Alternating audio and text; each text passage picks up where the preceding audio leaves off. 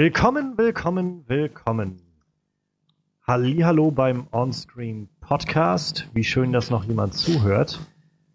Wir, das sind Frederik, hallo, Manuel. Guten Tag. Und ich bin Johannes Klahn. Wir treffen uns einmal die Woche, um uns über Filme zu unterhalten, um Dinge zu besprechen, die so in der letzten Woche passiert sind in der Filmwelt. Und deshalb sind wir auch diese Woche wieder da. Heute steht auf dem Plan, wie immer, also wie schon die letzten zweimal, die Highlights der Woche. Wir schauen mal, was in der letzten Woche so ein bisschen passiert ist. Dann nicht zu vergessen eine neue Rubrik, die wir spontan mal einfach Spotlight nennen. Jemand, äh, wenn jemand von uns einen Film gesehen hat, den die anderen nicht gesehen haben und der trotzdem findet, dass der Film ziemlich gut war, kann den dann nämlich kurz vorstellen. Und danach widmen wir uns der eigentlichen Review. Und zwar ist diese Woche die Insel der besonderen Kinder dran. Tim Burtons neuestes Werk. Die X-Men-Insel. Ich, ich, muss so lachen. Wir, wir, wir machen auf der Arbeit über Witze über einen Kollegen, der so das Syndrom hat, alles auseinanderzuschrauben, wenn es funktioniert. Ja. Wir, wir, wir, sagen immer, seine Mutter hat früher zu ihm gesagt, er ist was ganz Besonderes. da muss ich jetzt bei dem Titel von dem Film immer lachen. So, ja, deine Mutter hat gesagt, du bist was ganz Besonderes. Es können einfach nur so alles Vollidioten sein. Das wäre ja ein schöner Twist gewesen, wenn zum Schluss einfach alle in diese Zeitschleifen reinkommen, weil alle sind irgendwie besonders. naja. Meine Mama hat gesagt, ich bin besonders. Was machst du hier? Meine Mama hat gesagt, ich bin besonders. oh, schon wieder eine. Aber genau, ähm, das sind so unsere drei Kategorien, die wir heute auf dem, äh, auf dem Plan haben. Und deshalb stürzen wir uns gleich mal rein. Fangen wir an mit unseren Highlights der Woche. wir haben immer noch keinen coolen Einblender, ja. Nee, ich bin noch nicht dazu gekommen. Irgendwann nehme ich mir noch die Zeit und dann denke ich mir irgendwas Cooles aus. Vielleicht, vielleicht sollte ich das einfach aufnehmen und wieder viel Hall drunter legen. Ja, irgendwas ja, göttlicher Hall. Auf jeden Fall ähm, drei Sachen, wie immer. Wir haben zum einen den neuen und zweiten Assassin's Creed Trailer, denn der Film ist auch gar nicht mehr so lange hin. Dann haben wir ähm, den ganz, ganz neuen, frischen, also zum Zeitpunkt der Aufnahme, die wir gerade machen, ist der Trailer gerade eine halbe Stunde oder so alt, maximal eine Stunde. Ähm, ein erster kleiner Teaser-Trailer zu Guardians of the Galaxy Volume 2. Und ähm, letztes Wochenende war die German Comic Con in Berlin. Und wir waren da und wir hatten die Möglichkeit, ein, ein, zwei Panels beizuwohnen. Wir waren auf dem Panel von ähm, Famke Jansen. Oh, auch cool. Schlu den Schlusspanel, äh, was sie dann noch, also die letzten 15 Minuten oder so, waren dann beim Panel von James Masters, der danach dran war, und haben noch den Anfang gesehen von äh, Robert Englund und dem Kerl, der J Jason in Freddy vs. Jason gespielt hat. Kane Hodder war es nicht, ne? Nee, nee, der hat den, war das gespielt. Nee, der hat den überhaupt gespielt. Ach, keine Ahnung, da gab es so viele von. Ja, also wenn, dann weißt du das eher als wir. Nee, Ken hieß der, glaube ich. Ken irgendwas. Nicht Kane? Kane Holder? Nee, ich glaube nicht. Der hieß äh, vorbeigegangen. Ich weiß nicht, wie der Ich heißt. schau mal, ich habe IMDb gerade auf. Ähm, äh, ja, ich hätte jetzt auch gerade geguckt. Ken Kurtzinger. Ach Kurtzinger. ja, genau, ja, ja, genau, genau. Ja, wie gesagt, äh, Jason wird von 50 Schauspielern gespielt, also ich keine Ahnung. Ja, die müssen wahrscheinlich einfach nur groß und muskelbepackt sein. Ja, Kane Holder auf jeden Fall am öftesten, tatsächlich. Auf jeden Fall waren wir da und wir hatten dann beim James Masters Panel die äh, Möglichkeit, ihm eine Frage zu stellen. Und das war tatsächlich auch die letzte Frage, die im Panel gestellt wurde. Äh, die Frage, die genommen wurde von uns. Yeah. Und ja, ähm, ich fange einfach mal an und äh, fange mal an mit einem Thema, was mir von diesen drei noch am meisten auf der Seele brennt, glaube ich. Und zwar ist das gerade der Assassin's Creed Trailer. Also ich bin gerade dabei, das allererste Assassin's Creed mal wieder durchzuspielen und das macht schon gerade ziemlich Spaß und ich fühle mich ja. gerade also wieder so ein bisschen in diese, in diese Welt reingezogen mit dem ganzen Klettern und Parcours, auch wenn ich sowas im realen Leben natürlich niemals machen könnte. ähm, und als ich dann jetzt nämlich den Trailer vor zwei Tagen oder so gesehen habe, habe ich gedacht, genau so würde ich, wünsche ich mir eigentlich den Film also die Umsetzung von, von Spiel zu Film, wie ich gerade das Spiel spiele, weil es so viele Elemente drin hat, auch besser noch als der erste Trailer, fand ich. Ähm, ja, stimmt schon. Zum einen war keine Kanye West Musik mehr dabei. Ich finde die neue Musik zwar auch noch nicht wirklich passend, aber es ist schon mal ein Schritt nach vorne. Ähm, aber so viele richtig coole Sequenzen, irgendwie diese Sprünge, diese ganzen Parcours-Sachen, die sie eingebaut haben in den Film, ähm, die man jetzt im Trailer schon mal sieht, das sieht unglaublich cool aus. Ich mag eigentlich, wie sie diese ganze Geschichte mit dem Animus aufziehen ich mag, ich finde, diese Animus sieht so viel geiler aus als der, den man aus dem Spiel kennt, wo das halt einfach nur wie so eine kleine Liege ist. Wohingegen das jetzt ja sehr den Anschein macht, als ob er, als, also ob man, wenn man in den Animus geht, da so eingesetzt wird und dann nicht nur die so sozusagen träumt oder sich zurückerinnert, was ja. sein Vorfahrer gemacht hat, sondern das die ganze Zeit auch mitmacht und sich genauso bewegt. Und dann, und das äh, finde ich gerade eine super Neuheit sozusagen im Vergleich zum Konzept des äh, Spiels. Dazu gibt es ein paar richtig coole Shots, die, also die mich so richtig begeistert haben. Also zum einen neben denen, die wir schon gesehen haben, so mit dem Sprung von dem großen Turm. Mal schauen, wir haben von schon vor der Show geredet, wie das aufgelöst wird, weil höchstwahrscheinlich wird man das mit dem Sprung in Heuwagen nicht überleben. Yep. ähm, mal gucken, ob da unten dann vielleicht ein Teich ist oder sowas. keine Ahnung. Wasser ist ja auch nur wie Beton, wenn man aus einer gewissen Höhe Naja, aber wenn sie irgendwie richtig mit dem richtigen Sprung oder so da rein, ich weiß es nicht. Keine Ahnung. Ich kann mir auch nicht vorstellen, dass direkt vor so einer spanischen Kirche einfach mal ein Teich ist, aber okay, klar, warum nicht? Wer weiß das schon. Ähm, ja, ich mochte auf jeden Fall zwei Shots noch sehr gerne. Das war zum einen dieser, ähm, dieser Heuwagen oder was das war, der diese Klippe runtergeflogen ist und ähm, ja. der Assassine, der da drauf war, ich weiß jetzt nicht, ob es der von Michael Fassbender war, aber auf jeden Fall ein Assassine, wie er dann so eine Art Enterhaken oder so weggeschossen hat und dann hochkam. Und zum anderen, richtig anderer cooler Shot, den man vorher noch nicht gesehen hat, war, ähm, sah aus wie so ein, wie so ein Schafott. Also da schienen irgendwie so, so Balken zu stehen, wo Leute gefesselt waren oder so und Ketten und auf jeden Fall äh, schwang da, glaube ich, so ein Scharfrichter seine Mega-Axt und dann ist der andere, also einer der Assassinen, ihm so unten drunter weg und hat so einen Überschlag gemacht und das war so ein Shot, wo ich gedacht habe, so stelle ich mir das vor. Irgendwie, irgendwie elegant und schnell und cool einfach. Dazu als letzten Punkt noch gefallen mir die neuen Uniformen sehr gut. Also die Aus, das Aussehen sozusagen, das Design der Assassinen. Weil das nämlich nicht so, sie tragen alle weiß und sind eigentlich auffällig wie Sau, sondern sie tragen halt dunkle Farben, die irgendwie in der Menge verschwinden. ja, das sind meine Gedanken erstmal zu Assassin's Creed. Wie sieht's bei euch aus? Äh, hat euch der Trailer mehr gefesselt noch als der erste und wie äh, seid ihr dem Film entgegengestellt? Äh, Freut ihr euch? Ja, definitiv. Also, ja. ich habe mich schon also ich, ich habe mich schon immer darauf gefreut, weil ich ein Fan von Assassin's Creed bin. Ich habe Assassin's Creed 3 komplett durchgespielt und ich fand's gut. Eine Meinung, die bisher noch niemand mit mir geteilt hat, aber okay. Äh, deswegen fand ich auch sehr schön, im Trailer zu sehen, dass sie mit den, mit den Bewegungen, mit der Welt, äh, mit, mit, den Takedowns, wie sich die Assassinen verhalten, wie sie sich in der Stadt äh, bewegen, sie bleiben ziemlich dicht am Spiel. Ja. Und verbessern das vielleicht sogar noch ein bisschen, lassen es noch ein bisschen cineastischer aussehen. Das, das finde ich schon mal äh, weckt Hoffnung, sag ich mal. Ich will jetzt nicht sagen, wow, das, äh, ich, ich vertraue dem Film jetzt alles äh, an, aber es ist schon mal zumindest schon mal ein guter Ansatz. Und ja, auch die neue Musik ist wenigstens was den Text angeht ein bisschen sinnvoller als I'm God, I'm a man of God, bla bla bla. Die singen ja This is my world. Und es ist ja auch irgendwie so eine alternative Realität, die Vergangenheit.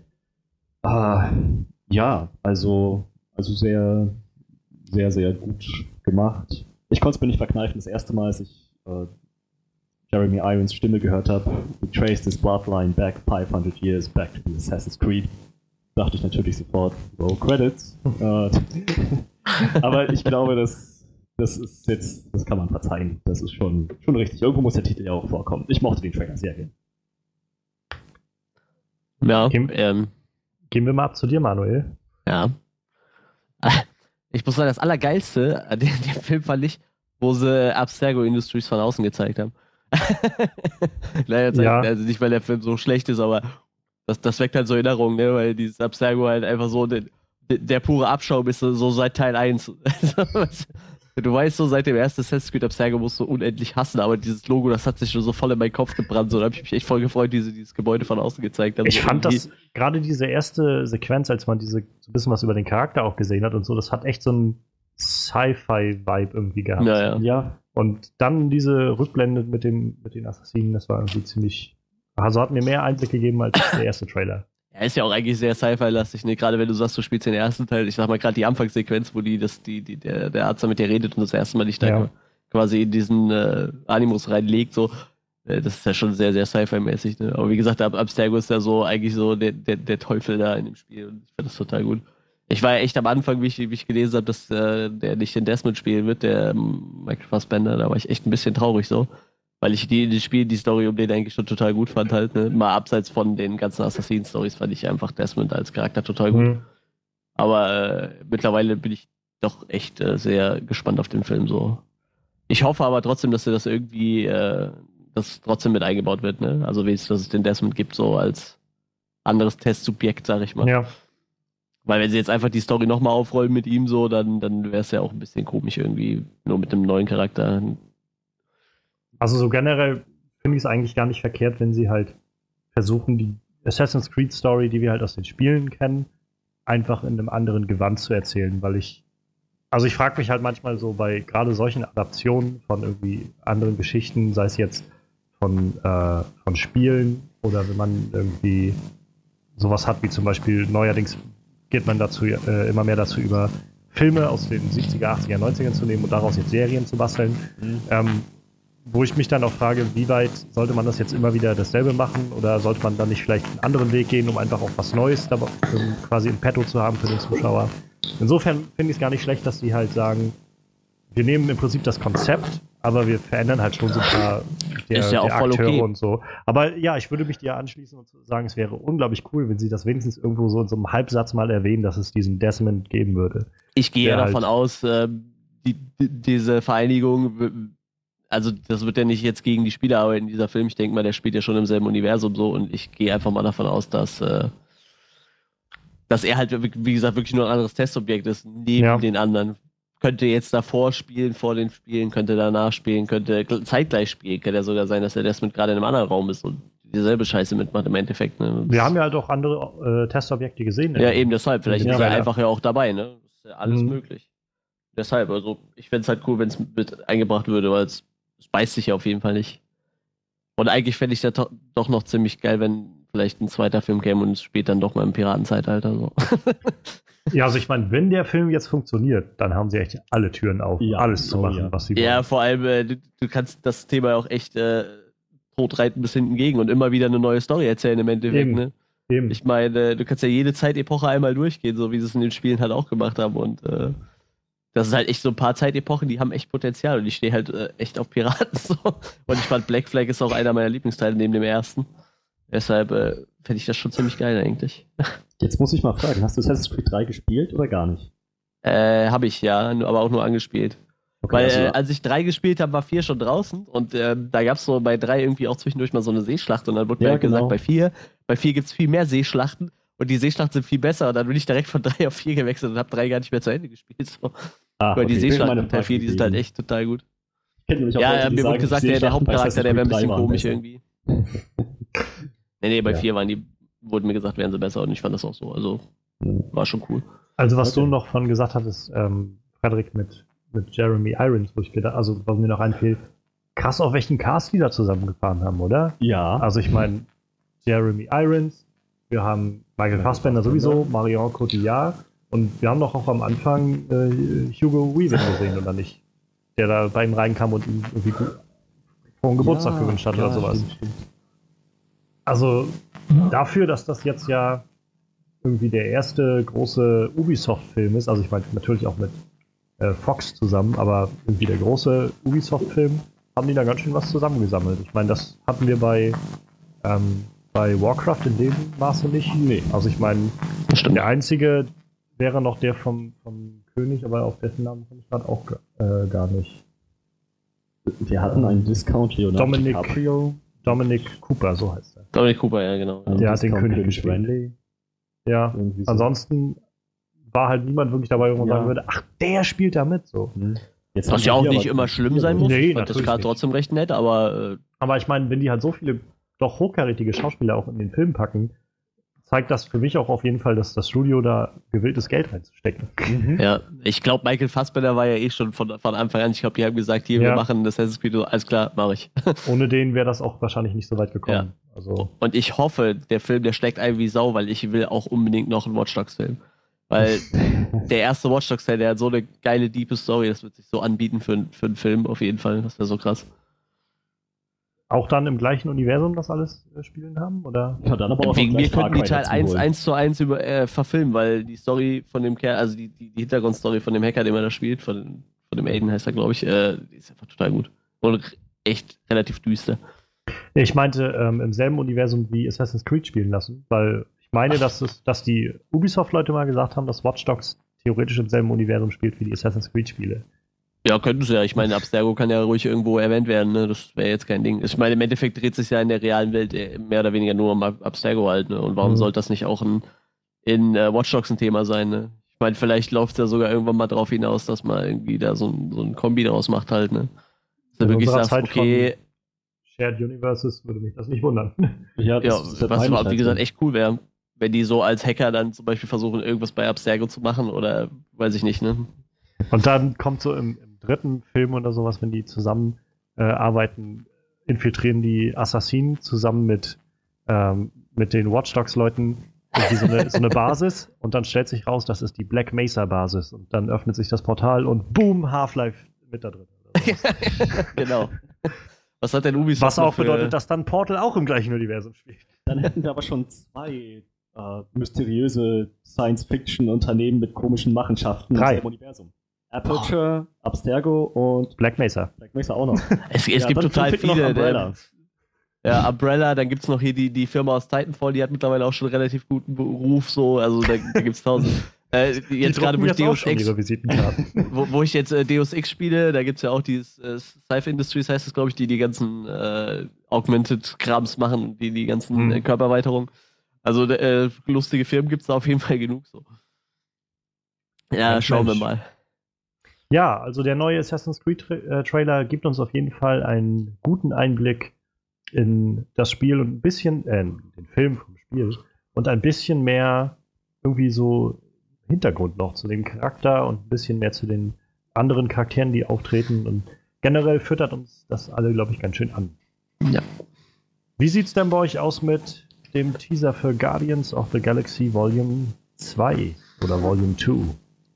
War ganz nett.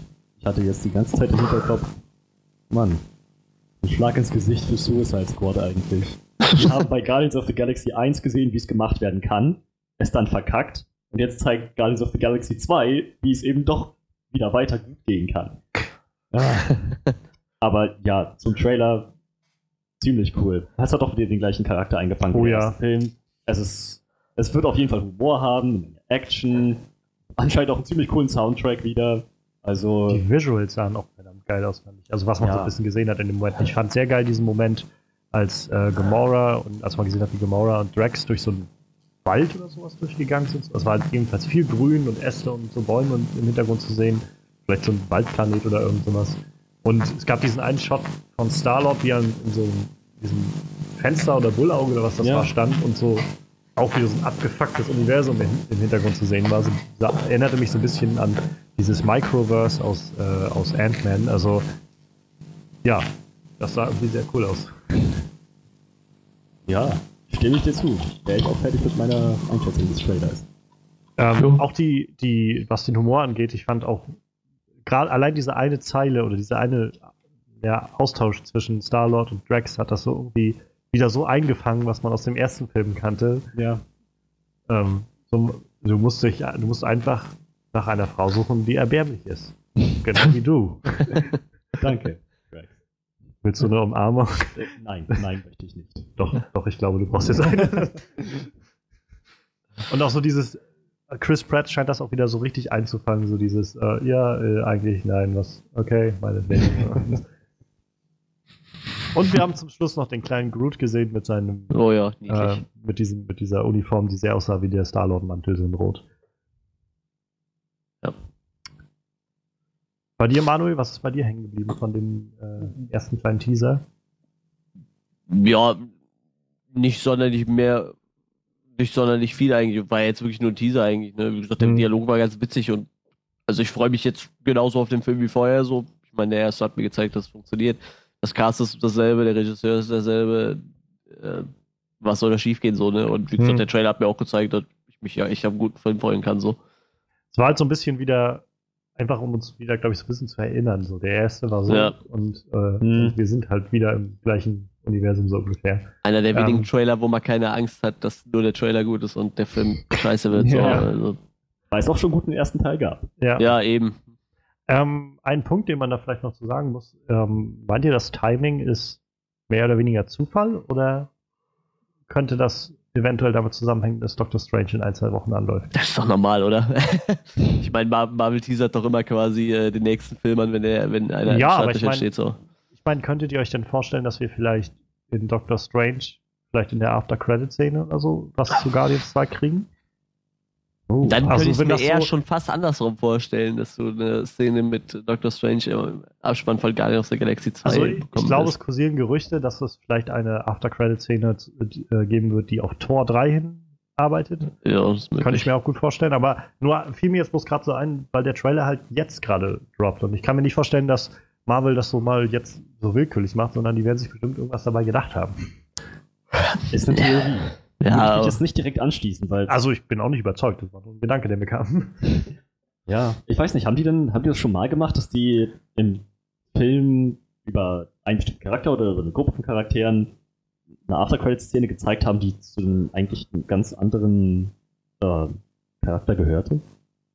Ähm, sie haben am Ende von Ant-Man eine kleine Szene aus äh, aus Captain America Civil War gezeigt, wo Ant-Man nicht dabei war, wo bloß Steve Rogers und, und Falcon und Bucky zu sehen war, wo sie Bucky in dieser Maschine gefangen hatten und sich beraten haben, was sie jetzt mit ihm machen. Ähm, und ansonsten bestimmt nochmal. Achso, ja, am Ende von, von Tor 2 sind die beiden äh, Lady Sith und, und der große sperrige Typ zum Collector gegangen. Also das war so die Verbindung zu Guardians. Ähm, also es gab schon Momente, wo sie so ein bisschen versucht haben, neue, neue Türen aufzumachen, so in eine andere Richtung. Hm. Okay, na, vielleicht machen sie jetzt was draus. Vor allem jetzt, wo im Prinzip alles auf den äh, Infinity War hinausläuft, ja. wo sich alle mal ja. gegenüberstehen werden. Ja. Durchaus möglich. Ja, Mensch, also wir haben einen ersten kleinen äh, Teaser-Geschmack bekommen. Ich rate mal auch, dass wir vielleicht dann, wenn Doctor Strange erstmal durch ist, einen vollwertigen Trailer bekommen werden. Mhm. Vielleicht um, ähm, sogar im Vorprogramm, könnte ich mir vorstellen. Also könnte möglich natürlich wär's. auch sein. Ich muss, mal, ich muss mal kurz schauen, wann der eigentlich rauskommt. Ähm, uh. Der kommt am 5. Mai. Ja, könnte, ja, könnte fast sein, dass sie jetzt vielleicht so Anfang könnte. November in ja. äh, Amerika den ersten kleinen Teaser drop, äh, Trailer droppen, so dass sie sagen, okay, wir bringen mal jetzt das ganze Ding. Ähm, ja, dann haben wir das, äh, unser drittes, letztes Thema, was auch eigentlich mehr so ein kleines, äh, kleines Bonbon ist, glaube ich. ähm, ja, wir, wir konnten James Masters eine Frage stellen. Ähm, wir, wir haben das im Prinzip nicht geplant gehabt, als wir da waren. Das war so nee, ein, absolut nicht. oh, James Masters ist da. Wer ist das? ähm, war mehr so meine Reaktion, weil ich weder Buffy gesehen habe, noch habe ich Smallville gesehen, äh, noch habe ich irgendwas anderes gesehen. Im Nachhinein habe ich jetzt zu Hause nochmal nachgeschaut, nachdem, nach der Con und gesehen, dass er auch bei, ein, zwei, äh, bei einer Folge Supernatural mitgewirkt hat. Das fand ja, ich ganz ja, äh, witzig. Da war er so ein Hexenmeister, der zusammen äh, mit seiner Frau, die war auch Hexerin und die haben schon seit ah, Jahrhunderten ah, ja, gelebt gehabt und so. Da habe ich jetzt aber wieder so einen Moment, wo ich den jetzt erst wieder erkannt habe, nachdem ich das dann gelesen habe, mir gesagt natürlich war der das. Na klar. Hm. So, auf der Bühne habe ich nicht gedacht. Hast du doch schon mal Supernatural gesehen. naja, auf jeden Fall ähm, war das äh, eine sehr interessante Erfahrung. Dann saßen wir halt da und ähm, dann lief das Panel irgendwann los und dann haben wir so ein bisschen unsere Köpfe zusammengesteckt und äh, ja, könnte man den dann irgendwas fragen. Weil wenn man schon mal hier ist. Ja. Und äh, ja, Frederik hat dann darauf hingewiesen, dass er ihn aus Smallville kannte, und zwar als Brainiac. Oh yeah. Mhm. Und äh, ja, daraufhin haben wir uns dann irgendwie, die kam dann so die Frage auf, ähm, ob er jetzt gerade, wo das DC-Universum quasi so ein bisschen startet, ob er tatsächlich Lust hätte, mal wieder Brainiac zu spielen und eventuell sogar im DC-Universum, wer mhm. weiß. Also ich weiß, dass ganz viele Fans jedenfalls eigentlich schon seit Man of Steel angekündigt war, immer sagen, wir wollen endlich Brainiac in einem verdammten Film sehen. Ja, er ist halt ein ziemlich würdiger Gegner ja, Superman. Und alles, was wir kriegen, ist immer noch mal Zod oder so. Und oh, Lex Luthor, natürlich, ja. Und ein Doomsday-Monster für zwölf Minuten. ja. Ähm, ja. Lass uns nicht darüber reden. Also auf jeden Fall ähm, hatten wir dann die Chance, äh, James Masters zu fragen. Und unsere Frage war auch tatsächlich die letzte Frage, die sie im Panel drangenommen haben. Danach war dann Schluss. Und ähm, ja, er war, glaube ich, erstmal ein bisschen entzückt, dass nicht nochmal eine Buffy-Frage kam. Ja. Bilde ich mir mal so ein, weil irgendwie sonst waren nur Fragen von Buffy-Leuten. Generell. Ja, für mich ist er auch Spike, Das ist Alter. Das ist halt das Problem. So. Der ist für mich halt einfach immer Spike. Ich habe Buffy nie gesehen. Für mich Oder er ist für mich Brainiac Piccolo. in Smallville, weil ich Ja. Smallville fast durchgeschaut habe. Auf Piccolo, da hat mich auch jemand drauf hingewiesen, gehabt, dass der äh, Evolution dabei war. Da- Das Witzige ist, die haben angekündigt damals, wir machen Dragon Ball Realfilm. Und ich habe gesagt, James Mars muss Piccolo spielen. Bevor der überhaupt angekündigt war, weil ich den aus Buffy als Spike hatte und gesagt habe, der sieht aus wie Piccolo. Wenn du den grün anmalst, ist das der perfekte Piccolo. Und zack, kurz danach wird angekündigt, James Master spielt Piccolo. Meine Güte. Perfekt. Das Orakel.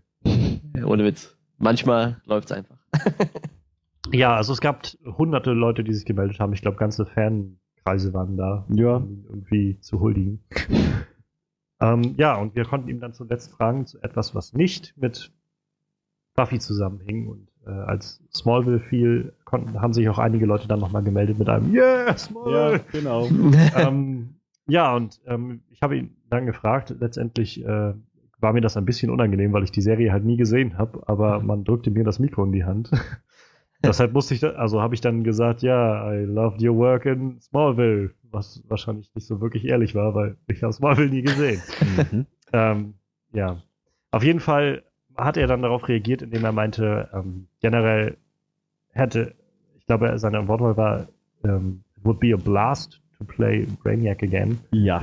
Hat ihm anscheinend Spaß gemacht. Ja, und er hat ja auch, er hat dann, also generell, er wirkte sehr sympathisch, muss ich sagen. So Das ganze Panel, er hat auch die Leute alle direkt angeguckt, was mir zum Beispiel bei Famke Jansen aufgefallen ist, hat die wenig gemacht. Wenn ihr einer eine Frage gestellt habt, hat sie immer so in, in die Menge so ein bisschen rausgeguckt und dann ja, geantwortet. Und er hat irgendwie mal genau die Leute so angeguckt, die was gefragt haben. Konnte die eigentlich Deutsch?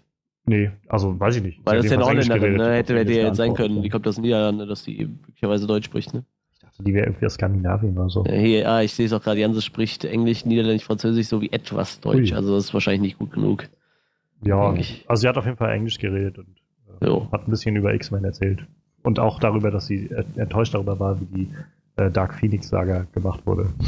Ja, Naja, auf jeden Fall, James Masters meinte halt, er würde sich unglaublich freuen, mal wieder Brainiac zu spielen. Und dann hat er ein bisschen aus dem Nähkästchen geplaudert zum Dreh.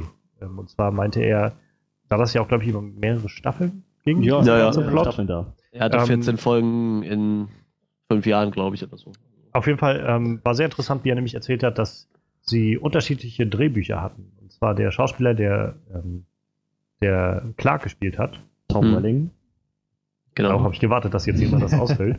ähm, der hat ähm, ein Drehbuch quasi ge geschrieben, äh, gekriegt, in dem geschrieben war, wie der Charakter, den er gespielt hat, also als der Brainiac sich ausgegeben hat, quasi sein Freund war. Ja. Und, und äh, so dass der quasi auch irgendwann selbst dann diese, naja, diese Überraschung hat, wenn dann rauskommt, das war in Wirklichkeit Brainiac. Und, ja, und James Masters meinte halt, er hatte halt in seinem Drehbuch das alles stehen und wusste natürlich, dass er Brainiac ist. Und ich glaube, er hat das so schön formuliert mit so einem, das war, going to kill you, you fool. genau, das war so innerlich, saß er da und hat sich quasi immer kaputt gelacht darüber, so, Clark, you fool.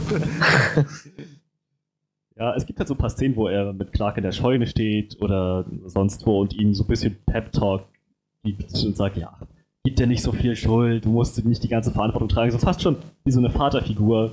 Und ja, ich kann mir vorstellen, dass es schon lustig gewesen sein muss, zu wissen, naja, eigentlich sind wir dann irgendwann Erzfeinde. Wahrscheinlich war sie es auch an dem Punkt schon, nur dass er sich irgendwie gedacht hat, äh, mein Plan läuft noch etwas weiter oder so. Ja. Ich, ich frage mich halt wirklich, ob das jetzt. Ich bin, ich bin echt gespannt, weil das ist eine Frage, die schon irgendwie Gewicht hat. Denn wenn Fans sich Bra Brainiac als Oh ja. ähm, als Gegner für Superman wünschen, auch im neuen DC-Universum, und James Masters, große Nummer im Schauspielbusiness in Hollywood, gesagt hat, er kann sich vorstellen, das zu machen. Ich kann mir vorstellen, dass es vielleicht irgendwie auf YouTube landet und dass irgendjemand darauf aufmerksam wird oder irgendwas dergleichen. Jedenfalls würde ich mich echt freuen, zu sehen. Andererseits glaube ich nicht, dass, äh, dass halt Warner unbedingt möchte, dass die Fans den Eindruck kriegen, Das gehört alles im selben zusammen, Universum ja. mit Smallville. Weil dann werden wahrscheinlich wieder Schreie groß, dass jemand Tom Welling als Superboy Ja. oder so haben will. Das glaube ich, auch, dass sie das vermeiden wollen. Und ich weiß, es gab ja damals schon viele Meldungen, als es hieß, äh, es wird einen neuen Lex Luthor geben in Batman wie Superman, dass viele halt den Lex Luthor aus Smallville auch haben wollten eigentlich. Weil sie Äh, meinten- Rosenberg. Ja, Michael ja, Rosenberg. Ja. Weil sie Der nicht ist auch meinten, eigentlich auch ziemlich cool. Dass der Ja. halt über viele Folgen hinweg gezeigt hat, dass er dieser Rolle gewachsen ist und so und das Ja. echt super kann und, und der ja halt auch noch jünger ist. Ja, Und naja, ich glaube, ein Grund war halt auch, dass Warner gesagt hat, wir wollen halt irgendwie was Neues machen. Wir wollen halt nicht irgendwie auf alte Sachen zurückgreifen. Und ähm, was, glaube ich, auch in die Richtung geht, ich kann mir nicht vorstellen, dass sie deshalb sagen, wir casten jemanden, der sowieso schon die Rolle mal gespielt hat.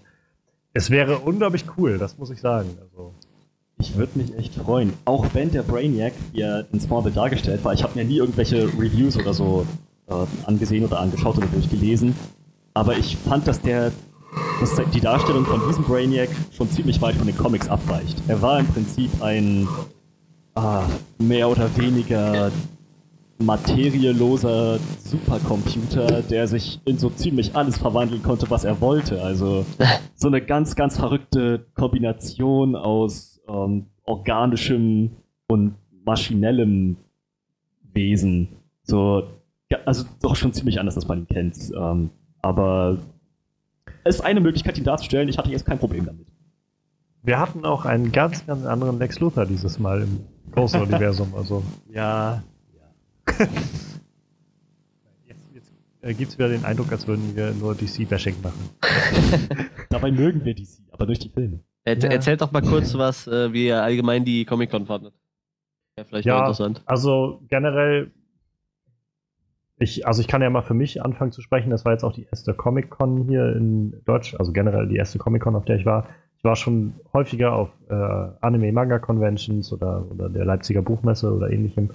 Und ähm, ja, ich hatte halt jetzt von der German Comic-Con tatsächlich erwartet, dass es ein bisschen mehr, also natürlich nicht so groß und in dem Umfang, aber ein bisschen mehr wird wie das, was, ich, was man so kennt aus den Medien von San Diego Comic-Con oder New York Comic-Con. Dass es halt viel einfach darum geht, Comics vorstellen, aber halt auch Neuigkeiten aus dem Comic, Buch, äh, Film und, und Serienuniversen und so vorzustellen. Letztendlich, was wir gekriegt haben, waren halt zwei kleine Hallen in äh, Berlin in einem Messegelände. Und sie hatten halt ein paar Schauspieler da, also wir waren am Sonntag da, das heißt, Ja. der große Trara war sicherlich am Samstag, aber Sonntag war es so, dass sie immer noch ein paar Schauspieler da hatten. Einige von denen waren halt das ganze Wochenende da, sowas, so, äh, Leute wie Christopher Lloyd oder so. Ich glaube, James Masters war auch das ganze Wochenende da. Ähm, ja, wie gesagt, Ja. Famke Jansen und die Schauspielerin von äh, Osha, Schrägstrich Tongs, also ähm, Natalia Irgendwas. äh, Taylor oder so. Ja, ja.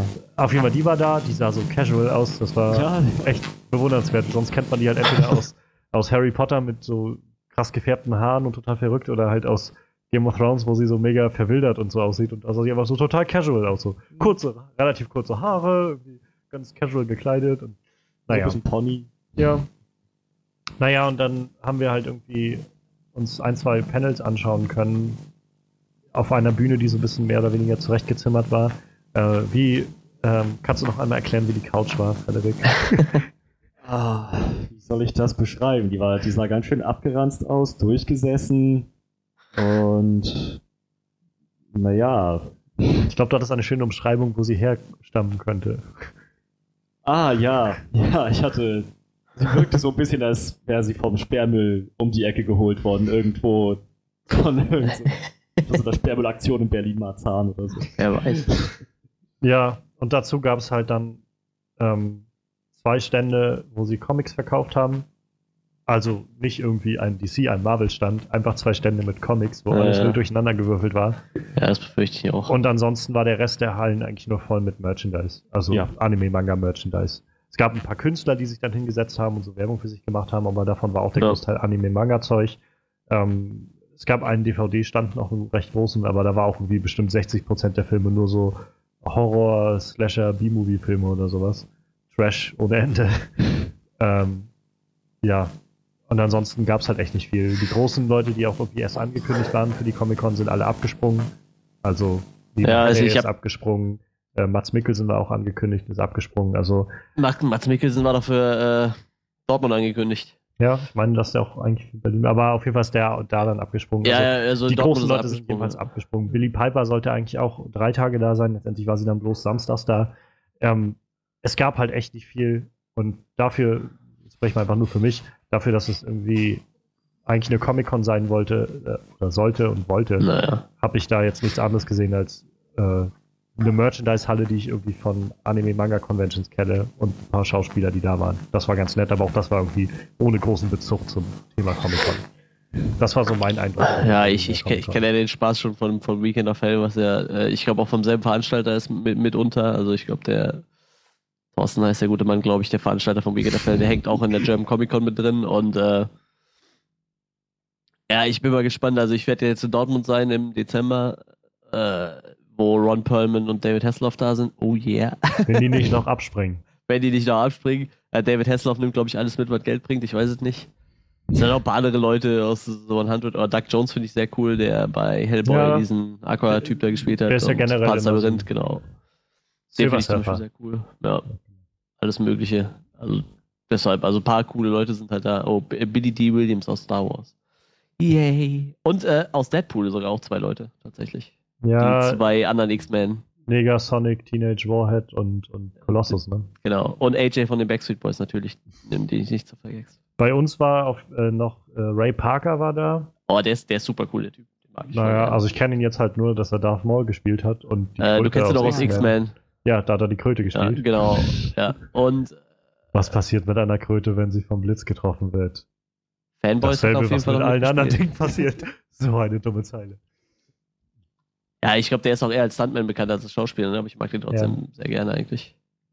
Und irgendein Typ aus äh, Heroes war noch da, aber ich habe Heroes nie gesehen. Ach ja, der jetzt mit, haben, äh, der, der, die Late Night Show mit äh, Kevin Smith hat im Moment, genau. Der den wir haben Bullen dann nochmal online kurz geguckt und der hat halt auch wie bei Star Wars und so äh, solche relevanten Rollen mitgespielt, die äh, gecredited ja, ja, waren bei genau. IMDb als Stepdad oder so. Ja, irgendwie so Sachen hat er gemacht, genau. Ja, ich glaube, bei Star Wars war der auch einfach nur irgendein äh, Pilot meine Ja, ja, genau sowas. Aber wie gesagt, ich kenne ihn jetzt, der hat jetzt eine sehr so eine nerdige Late-Night-Show mit Kevin Smith im Moment am Start, deshalb kenne ich ihn. Nice. Greg oder so, glaube ich. Ähm, wie war denn dein Eindruck noch von der Comic-Con, Frederik?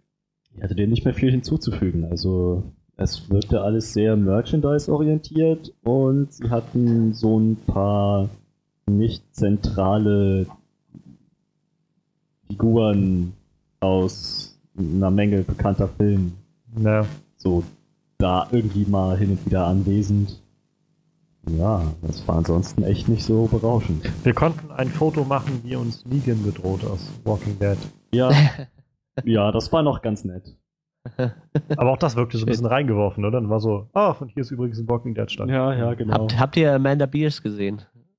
Aus einer schrecklich nette Familie. Ähm, ja, die ja, sieht doch einfach noch da. genauso aus, nur mit grauen Haaren, oder? Nee, fand ich nicht. Ich fand, die ist echt alt geworden. Ich, ich, ich habe die gesehen und dachte mir so, die sieht immer noch genauso aus, nur mit grauen Haaren. Ich fand das total lustig. Voll lustig. Die fiel mal, äh, bei, als wir ein Interview geführt hatten mit Leuten, die ein Hörspiel produziert hatten, fiel die mal hinter dem Stand her und kam so rausgefallen, hätte fast den Stand zerlegt dabei. sehr sympathisch, sehr sympathisch. Sehr witzig war übrigens, wie gesagt, James Masters Panel gewesen und ja. irgendwie zig Fans und die alle gefragt und danach kamen Robert Englund und Kirk Kurtzlinger ja. auf die Bühne und kein Schwein wollte eine Frage stellen. Alter, das, das ist war, so krass. Das war echt peinlich, also es war so ein bisschen Fremdschäden, irgendwie mir war das so unangenehm teilweise, weil die da vorne standen und haben halt so ein bisschen erstmal erzählt, was sie jetzt so als Projekten haben und so. Ja. Also es gab bei James Masters war halt auch noch eine Moderatorin mit drauf, bei den beiden halt nicht mehr. Da waren einfach nur die beiden und haben so, es hatte teilweise ein bisschen Stand-up-Comedy-Charakter, wie die beiden sich so gegenseitig so ein bisschen was zugespielt haben oder so. Ja, das haben die ja haben. schon äh, damals bei den äh, ich sag mal, bei den ganzen Vorpräsentationen so äh, Freddy vs. Jason gemacht ja. halt. Da hatten die ja wirklich so, so Boxkampfmäßige Sachen, wo die sich auch gewogen haben und so und sich da gegenseitig Beleidigungen an den Kopf geworfen haben, beziehungsweise halt nur Freddy Krüger, der ja. Jason redet ja eigentlich nicht so. Also die, die Chemie, glaube ich, so. zwischen den zwei, die hat schon echt gestimmt so. Ja, was ich noch mitbekommen habe, ist, dass äh, Robert Englund gerade irgendwie tausend Projekte hat oder sowas da wird noch ein Film fertig und da wird noch ein Horrorfilm fertig und da habe ich noch an einem Spiel mitgewirkt und da wird noch ein Horrorfilm fertig, so ungefähr. Naja, und dann meint er halt so, und jetzt Fragen. Und dann meldete sich irgendwie kein Schwein. echt keine Frage? Dann können wir eigentlich wieder gehen, so ungefähr. Dann meldet sich irgendwie einer und dann war seine Frage, ähm, ihr seid ja jetzt in Deutschland, habt ihr irgendwie ein deutsches Lieblingsbier, was ihr trinkt? Ja, stimmt. Ja, das ist so eine ganz normale, steile Klischeefrage. Ne? Wir sind dann nachher irgendwann halt gegangen. Ich weiß nicht, ob dann nachher noch das aktiver wurde oder so. Ja, Robert Englund ja, war für mich eigentlich das Highlight auf diese ganzen Veranstaltung, ehrlich gesagt. So. Den, den, den, den, hätte ich noch mehr gefeiert wie Christopher Lloyd, obwohl der natürlich auch schon total kultig ist, aber auch Robert Englund ist für mich ist eine Legende quasi. Das, das war so wie letztes Jahr auf dem Weekend of Hell war äh, Tobin Bell, den Jigsaw gespielt hat. Das ist auch so eine Legende für mich. Oder es gab äh, einen großen halt. einen Cosplayer, der Jason gespielt, also gecosplayt hat. Hm. Und der ist dann halt zu äh, dem Körsänger hingegangen und hat dann ihn gefistbumpt. so auch ohne irgendwas zu sagen, einfach nur so hingegangen und hat die Faust drin gehalten und der hat dann halt auch so, yeah, geil, Mann. Sah auch ziemlich gut aus, der, der Jason, den er da gecosplayt hat. Ja, die, das sind ja alles vor allem gerade die Leute, ne? Ich meine, gut, Robert Englund ist ja schon ein Begriff, aber Ken Kissinger, den kennt doch kein Schwein, ja, weißt du? natürlich. Deshalb, die, die sind dann auch immer echt relativ locker drauf, so. Das Wir haben uns tatsächlich auch gefragt, ähm, an einem gewissen Punkt, wie das wohl für diese ganzen Schauspieler ist, die jetzt da sind. Ob das eher ein bisschen, naja, nicht erniedrigend, aber so ein bisschen wie so, ein, wie so eine Niederlage für die ist. Oder ob die das wahrnehmen als so ein, ja, schön was mit Fans machen. Also ich, ich könnte mir halt vorstellen, dass man ab einem gewissen Punkt, sag ich jetzt mal zum Beispiel der Ken Körsinger oder halt auch die Amanda Bynes oder sowas. Ja, die. Wie hieß sie Amanda Bynes? Beers. Beers. B -E ja, Amanda Bynes war noch eine andere ja. Amanda Beers, ähm, wenn du dann da sitzt und denkst so, ja, ich sitze jetzt hier, weil ich irgendwie vor 20 Jahren in einer Serie gespielt habe, die, die, Leute mochten und selbst da war ich nur in dem Charakter. Ja, vor allem die irgendwie hat muss ich jetzt mein Geld damit gemacht. Ja, das meine ich halt. Also ich, ja. ich kann mir halt vorstellen, dass das auch irgendwie so ab einem gewissen Punkt so ein bisschen erniedrigend ist, oder? Ja, für, für ein paar ist es halt echt, äh, ich glaube, der Spaß und die Interaktion mit den ja. Fans, für ein paar ist es halt echt so der Geldmangel halt. Ne? Da kann ich nur den Film empfehlen, äh, Galaxy Quest. Da okay. wird das eigentlich sehr gut äh, angeschnitten. Das ist ein Film, der so ein bisschen Hommage und gleichzeitig Parodie an Star Trek ist. Und da geht es halt um so eine Crew, die halt in dieser fiktiven Sci-Fi-Serie aller Star Trek Galaxy Quest gespielt hat. Und die halt quasi 20 Jahre später nur noch sich davon ernähren, dass sie halt von einer Convention zur nächsten fahren und dann zur nächsten Baumarkteröffnung und sowas. Und Alan Rickman spielt halt auch als einer von denen mit, der so diesen ähm, Commander Worf-Verschnitt spielt, so irgendwie so ein, mit so einer komischen äh, Badekappe auf, so welche Sachen. Und der sitzt dann halt immer vor diesen Auftritten so, ich habe Hamlet gespielt, Shakespeare und jetzt muss ich diesen Scheiß machen. So ungefähr. Ich kann mir vorstellen, dass es tatsächlich auch einigen so geht. Ähm, ja, das war die German Comic Con dieses Jahr in Berlin. Mal schauen, vielleicht kannst du noch ein bisschen was dann ja, genau. Dortmund erzählen. Werde ich tun. Und äh, nimm auch gerne was auf. Ähm, ja, ich, ich werde mir den Mobilrekorder mal mitnehmen, mal gucken, wie man da Ich habe mich gestern noch mal ein bisschen durchgeguckt im, im, Netz. Also im Februar sind die nächsten großen Conventions in Amerika, aber ich glaube, die sind dann schon ziemlich ausverkauft, so langsam. ähm, ja. Ansonsten könnte man vielleicht mal schauen, also wenn wir mal sowas planen, ob wir vielleicht nächstes Jahr so diese Zeit, so September, Oktober kommen dann die nächsten großen Conventions in ja. Amerika. Also wieder äh, New York Comic Con, Megacon, WonderCon und sowas ist dann da alles. Da könnte man ja eventuell vielleicht mal das auf lange Zeit. Man sollte sich nur die San Diego Comic Con aus Nahen schmieren, weil. Ja, nee, da müsste man dann jetzt vielleicht für drei Jahren buchen oder sowas. Also ja, das Hotel ja, buchen. So, so in etwa. Ähm, zumal San Diego auch eigentlich also jedes Jahr aufs Neue heißt es, San Diego ist eigentlich überhaupt nicht gemacht für diese Mengen von Menschen. Ja, ja, die, Weil die seit Jahren noch immer ankündigen, dass sie was mit ihrer Infrastruktur machen und sie machen nichts und sie machen nichts und es gibt halt nicht genug Hotels und so weiter. Also im Umkreis von irgendwie 20 Meilen rund um, äh, um San Diego herum ist immer alles ausgebucht. Ja. Weil die einfach nicht genug haben und es fährt halt nichts. Und eigentlich sagen alle, das cleverste wäre, die gesamte Comic-Con nach Las Vegas zu versetzen, weil Las Vegas schert sich nicht darum, wenn da immer ein, zwei Millionen Leute mehr sind oder so. Ähm, naja. Aber auf jeden Fall, ja, also vielleicht kriegen wir das mal irgendwie hin, dass wir sowas mal besuchen und dann tatsächlich mal irgendeinen Star interviewen oder so. ja, wie gesagt, da hast du auf den kleinen Cons, also wenn wir ein bisschen Namen haben, können wir es in, Deutschland auf den kleineren Cons versuchen. Also. Ja. ja. das liegt an euch, ne? Also ja. äh, die Zuhörer jetzt, ne? Liegt an euch. Also. Verbreitet uns, teilt uns. Verbreitet uns. Bei 100 uns. Likes fliegen wir in die USA. oh yeah. Schöne Sache, ja. Ähm, ja, ich glaube, damit schließen wir erstmal die Highlights, die Highlights der Woche erstmal ab. Ähm, und gehen dazu, dazu, noch ganz kurz zu einer neuen Rubrik über. Mal schauen, ob die sich äh, halten wird und wann die mal so auftaucht. Ich nenne sie einfach mal kurz Spotlight. Ähm, man muss ja einen Unterschied haben. Jetzt will also, ich nichts mehr sagen. Spotlight, wir wollen einfach die Möglichkeit bieten, falls jemand von uns, wir gehen ja nicht nur Nee, wir gehen ja natürlich nicht nur einmal die Woche ins Kino.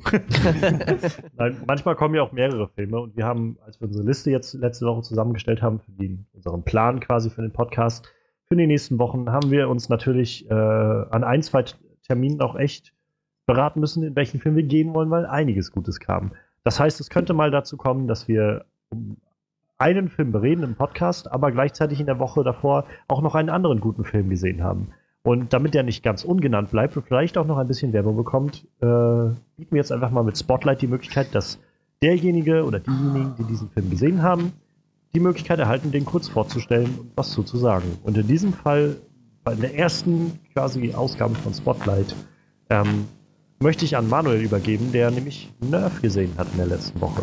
Premiere! Wuhu. ja, äh, eines langweiligen Abends dachte ich mir, was kommt in so einem Kino und mir wurde Nerf angezeigt. Und ich habe vorher einfach nur ein Zitat von Dave Franco gelesen, also der spielt eine der Hauptrollen in dem Film. Er hat gesagt, wenn man Pokémon Go mag, wird man diesen Film mögen. ich mag Pokémon Go. ich kann es nicht spielen, weil mein Handy kaputt ist, aber ich mag Pokémon Go, also dachte ich mir, da kann es ja nicht so verkehrt sein, dann kannst du den Film ja gucken. Und ich wurde tatsächlich echt positiv überrascht. Ähm, der Film hat nicht eine, keine besonders dichte Story, muss ich gestehen, aber ähm, es ist ein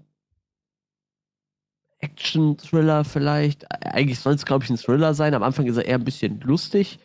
Ähm, ich handle mal kurz den Plot ab. Also es geht um äh, Emma Roberts Charakter. Ich, ich habe den Namen schon wieder vergessen. Ich google schnell. Moment. Ich kann das ich sonst auch aufmachen währenddessen. Ja, Erzähl dann. Mal weiter. Ah, sie ist wie, genau. Äh, wie?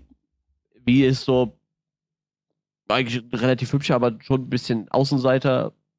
Sie äh, fotografiert gerne und fotografiert halt immer so ihren Schwarm aus der Highschool, einen Footballspieler. Und ihre beste Freundin hat halt äh, dieses lustige neue Spiel entdeckt, das heißt Nerf. In Nerf geht es darum, ähm, du kriegst eine Quest gestellt und wenn du diese Quest löst, dann bekommst du da Geld für. Und ähm, es geht einfach darum, die meisten Follower zu bekommen, also total Social Media mäßig. Wie gesagt, du kriegst halt eine Quest. Die Quest kann lauten, äh, gehen Bar XY und springen über die Tische und singen ein Lied. Ja, so, so Blödsinn halt. Und dann musst du dich selber da befilmen mit deinem Handy. Du kriegst dann kontinuierlich Follower dazu, also Leute, die das gucken, die bezahlen auch monatlich Geld dafür, dass sie bei Nerf Leuten zugucken können. Und da geht es halt darum, wer nachher die meisten äh, Follower hat, um ins Finale zu kommen. So, das ist eigentlich die Prämisse. Und äh, wie gesagt, ihre Freundin hat es halt angefangen und macht halt immer blöderen Quatsch. Äh, musste als Cheerleader äh, quasi ihren Rock mal hochheben, so vor der Gefahr gesammelten Schule und so Blödsinn halt, ne? So, so, so Teenie-Krams halt irgendwie. Und äh, wie ist halt voll die Außenseiterin und irgendwann denkt sie sich, komm, die sagen alle, du bist mehr oder weniger Loser, also spielst du das Spiel jetzt auch mit. Und dann fängt sie halt auch an, äh, sehr merkwürdige... Peer Pressure. ja, genau, so in etwa. Und äh, sie, sie bekommt halt auch ganz normale Quests und irgendwann lernt sie halt ihn kennen, der von Dave Franco gespielt wird und äh, der hat halt auch Quests und man merkt halt so nach und nach, die, diese App, die scannt halt quasi deinen kompletten Lebenslauf, alles, was du online stehen hast, alles, was die rausgehen können über dich und verwenden es dann irgendwie für oder gegen dich, je nachdem halt. Wenn die zum Beispiel wissen, du hast Höhenangst, dann sagen die, kletter doch mal da auf das Hochhausdach und äh, machen, mach da oben so eine Selfie-Aufnahme für ein paar Sekunden. Irgendwie so, so Blödsinn halt, ne? Und äh, nachher wird es halt immer verzwickter. Also dann kriegen die eine Aufgabe, du ziehst dieses Kleid, geh in dieses super teure Kaufhaus, zieh dir dieses Kleid an, und der, äh, der Franco bekam die Aufgabe, zieh dir diesen super teuren Anzug an. Und in der Zeit kriegt ein anderer die Aufgabe, klau denen die Klamotten. So, dann werden dir Klamotten geklaut. Die haben natürlich dein Kleid für 4000 Euro an, haben natürlich kein Geld, das zu bezahlen. Und dann ist die nächste Aufgabe natürlich, kommen wieder aus dem Laden raus. Ja, und so, so wird es immer verzwickter, immer verzwickter. Ist halt alles sehr lustig, sag ich mal noch. Ne? Wie gesagt, die, die Situationen, die da kommen, sind halt sehr lustig. Sie rennen dann halt quasi in Unterwäsche, versuchen dann irgendwie rauszukommen, ohne dass sie jeder sieht dabei. Alles sehr witzig. Und nachher wird dieser Film halt echt sehr düster, weil die Spiele werden dann immer böser. Du bekommst dann so eine Aufgabe wie fahren 60 Meilen auf dem Motorrad blind. Und dann schon denkst, okay, das ist echt bitter. Und äh, so spielt sich der Film dann immer weiter hoch, dass du merkst, okay, ir irgendwas steckt da noch mehr dahinter. Und dann möchte sie halt aussteigen aus dem Spiel und will das Spiel der Polizei melden. Und das ist der größte Fehler, den man bei dem Spiel machen kann. Was ist eine von diesen drei Regeln, die dieses Spiel hat? Du darfst dann entweder nur aussteigen, weiterspielen und auf keinen Fall darfst du das Spiel verpetzen. Ja, und dann wird sie halt gefangen genommen und dann wird dieser Film sehr, sehr düster. Ich will auch nicht mehr erzählen, weil sonst lohnt sich das Mhm. Gucken von dem Film nicht mehr. Aber im Endeffekt ist es ein, ja, so Social Media, bisschen Sci-Fi-Thriller. Total abgefahren irgendwie. Wie gesagt, am Anfang denkst du, okay, das ist eher so ein, nicht wirklich eine Teenie-Komödie, aber schon so eine Komödie für jüngere Leute und dann merkst du halt, dass da eigentlich mehr hintersteckt, dass es sehr, sehr düster ist. Jetzt habe ich so im Kopf irgendwie, wie man diesen Trailer sieht mit diesem Mädel und dann so, eine 90er Jahre Stimme. V was just a regular girl at a high school. Ja, so, so wirkt dieser Film halt auch am Anfang echt halt. Ne? Und dann nachher merkst du halt, dass da ein bisschen mehr dahinter steckt. Und da kommt auch Ja. eine lustige Hackergruppe dabei und so. Und genau so ein Scheiß, auf den ich stehe. Also ich würde den Film auf jeden Fall, ich finde den sehr sehenswert. Wie gesagt, die Story ist natürlich nicht die dichteste. Im Endeffekt geht es halt um dieses Spiel und irgendwie steckt da halt noch ein bisschen mehr hinter. Und äh, das ist aber auch eigentlich schon der ganze Storyplot. Ne? Der ist damit echt schon abgehandelt. Klingt aber nach einem interessanten Kommentar auf unsere momentane, ja, so Ja, Social genau. Media Genau, Gesellschaft. genau, genau. Alles tun dafür, dass du mehr Likes bekommst quasi. Ne? Ja. Und gut, als Ähm, Bonus bekommst du halt noch ein bisschen Geld. Also ich bin erstmal interessiert, wenn ich das höre. Ich weiß noch nicht, mal schauen, wenn ich Zeit habe, gucke ich mir den vielleicht sogar nochmal an. Ähm, die Hauptrolle, die Emma Roberts, ist übrigens die Nichte von Julia Roberts. Oh, okay, das und, wusste ich auch nicht. Äh, der Dave Franco ist bekannt, Ja. der Bruder von James Franco. Ja. Wo ich halt, als mir schon mal Freunde erzählt haben, dass sie den Film waren, meinte, also wo mir so eingefallen ist, das wäre doch. Der Film wäre bestimmt ganz anders rübergekommen, wenn in den Hauptrollen Julia Roberts und James Franco gewesen wären. ja, vermutlich. ja. So Ja, viel äh, dazu, ja. Aber Ja. auf jeden Fall danke, Manuel. Das war irgendwie äh, sehr guter Einblick, glaube ich, in den Film. Ähm, wir können nur hoffen, dass wir die Werbetrommel etwas angerührt haben, denn ich glaube, auch das ist mal wieder ein origineller Film. Keine Fortsetzung, kein, Ja, kein Reboot oder sowas. Der bietet auch keine, ähm, kein Potenzial für, einen- für einen zweiten Teil, sag ich mal. Also, der, ich denke, der wird so stehen bleiben. Klar, jeder Film, der erfolgreich ist, könnte doch Ja. irgendwie, aber Da werfe ich doch gerade mal kurz äh, Box Office Mojo an. ich gehe davon aus, der wird nicht so gut abgeschnitten haben. Das kann ich mir eigentlich nicht vorstellen. Ähm, es, gibt Naja, 20. Angabe, gibt keine Angabe über das äh, Produktionsbudget, aber er hat. Äh, Ich habe jetzt 20 Millionen bei Wikipedia gefunden. Okay, also er hat in Amerika allein 38 Millionen eingespielt, weltweit momentan 79 Ja. Millionen, bisschen, bisschen tatsächlich. Gut, dann war es Aber das ist eigentlich kein schon Verlust. ganz- Ja, ja. okay. Eigentlich ganz gut. Ja, gut, äh, so viel dann zu äh, unserer Rubrik Spotlight. ähm, ja, ich äh, hoffe, dass, ich, dass wir da noch so ein bisschen dranbleiben und da vielleicht nochmal die Chance haben, irgendwann das fortzuführen. Kommen wir dann jetzt zur eigentlichen Hauptattraktion, würde ich mal so sagen, unseres Podcasts, und zwar dem Film. Diese Woche auf der äh, Leinwand lief Die Insel der besonderen Kinder. Sind wir nicht alle etwas? Besonderes. Ähm, das war Tim Burtons neuester Film, nachdem er in den letzten Jahren ja nur so mehr oder weniger erfolgreich war mit den Sachen, die er so gemacht hat. Ähm, ein Film, der mir halt immer wieder so einfällt, ist dieser äh, Out of Shadows oder wie der hieß. Dark Shadows? Äh, Dark, Dark Shadows, Shadows, ich, ja. Der war echt schwach. Immer so ein Film, wo ich, Ich- denke, ja, ich weiß ja nicht so recht irgendwie. Das, Ich fand den auch echt schwach. Ansonsten hatte er jetzt halt ähm, Frankenweenie, da hat man nicht viel von gehört. Alice im Wunderland ist, naja, war okay, war Ähm, okay. Charlie und die Schokoladenfabrik fand ich auch ziemlich weird, um ehrlich zu sein. Das ist so ein Film, wo ich sage, da wäre keine, ähm, kein Reboot nötig gewesen. also ich ähm, sehe gerade, also Frank Weenie ist aber so ein der letzten Zeit tatsächlich der Film gewesen von ihm, der wohl am besten war. Also der hat 87% bei Rotten Tomatoes. Das, obwohl na, bei einem Ranking von 5,3 von 10 ist auch nicht so der Brüller eigentlich. Nee, 7,6. Okay, ich habe nichts gesagt. 7,6. Frank Weenie 7,6 von 10. Sweeney Todd ist eigentlich noch ganz okay gewesen, aber der ist auch schon wieder fast zehn Jahre her. Ja, habe ich mir auch gedacht. Das war so der letzte, wo ich mir gedacht habe, der war richtig gut eigentlich, der letzte, den ich gesehen habe. Aber Also, davor war halt auch noch, hat, Big Fish mochte ich übrigens auch sehr gerne. Oh, Ähm, war. Ja. Ich, mag, ich Ewan mochte damals auch Planet der. Affen so. Der ist so gut, geil in der Rolle. Planet der Affen fand ich, also ist unglaublicher Bullshit, das Ding. Ja, also, Ähm, klar, aber also, äh, also ich war jung, wie- sehr jung, wie ich den gesehen Ja, habe. Ich fand den echt gut. Und danach kommen wir dann halt, sind wir schon so, da sind wir ja im Prinzip schon mitten in den 90ern, so Mars Attacks, Ed Voll Wood.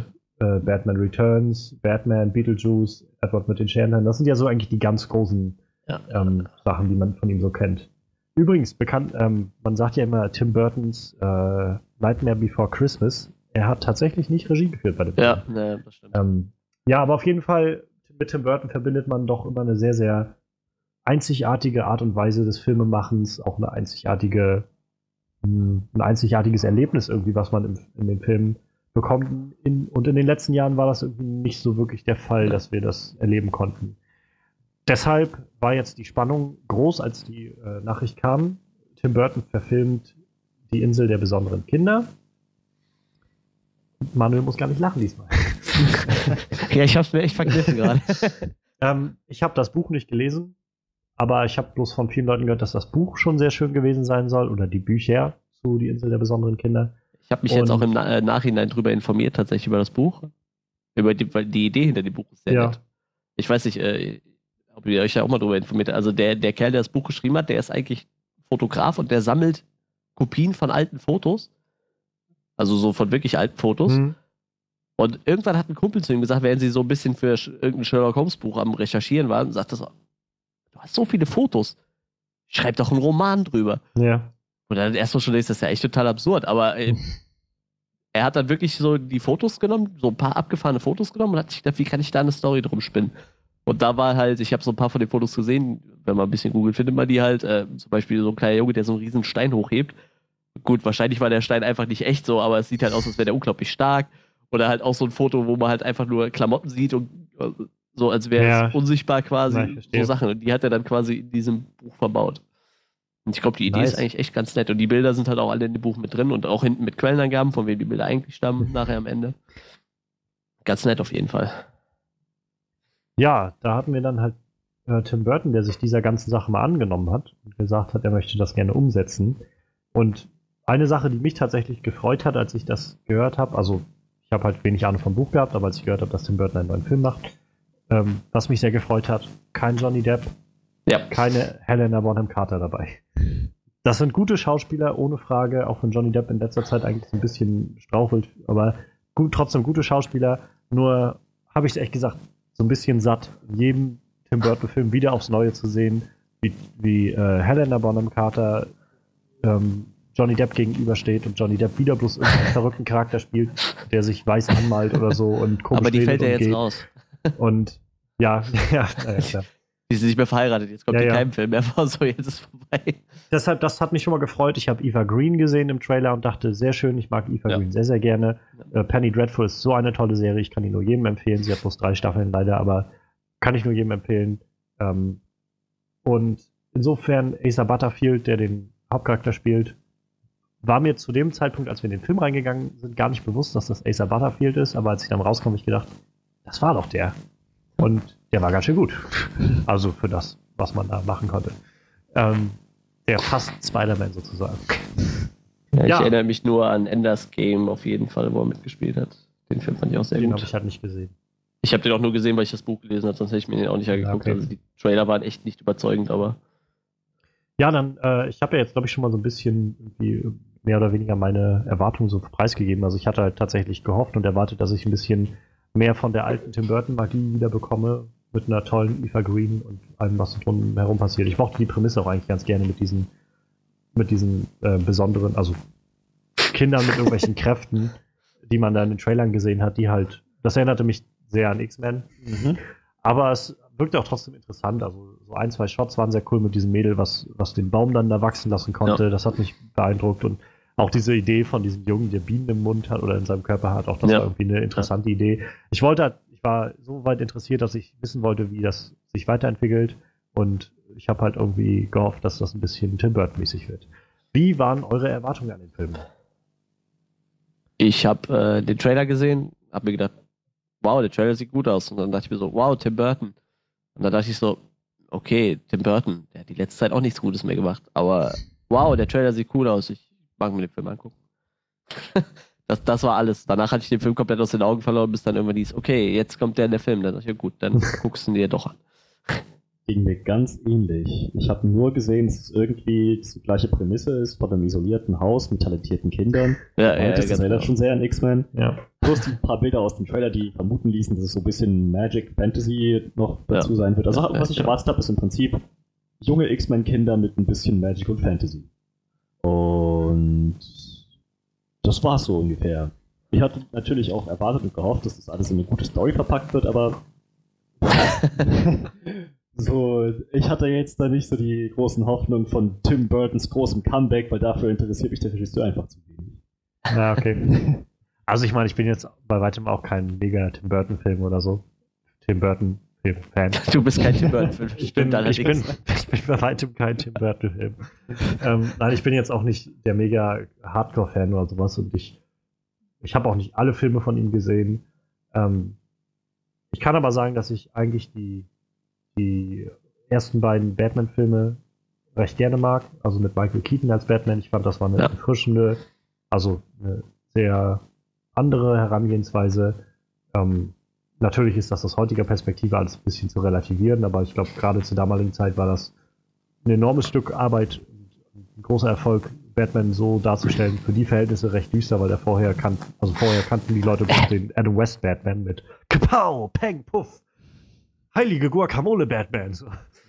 Insofern war das, glaube ich, ein Fortschritt. Ähm, und ansonsten, ja, man kennt Tim Burton halt vor allem immer, also für mich jedenfalls, verbinde ich mit Tim Burton so ein bisschen dieses märchenhafte, zwar auch irgendwie echt verrückt visuelles so und manchmal ein bisschen sehr morbide, aber halt auch irgendwie so dieses märchenhafte und, und so, einen- so einen gewissen Funken von, von Magie damit irgendwo drin. Und ja, und das hatte ich halt so ein bisschen gehofft, da wieder zu finden, glaube ich. Ja, ich, ich weiß nicht, ob ich das erwähnt habe. Ich war ja auch auf der, äh, bei der Tim Burton Ausstellung.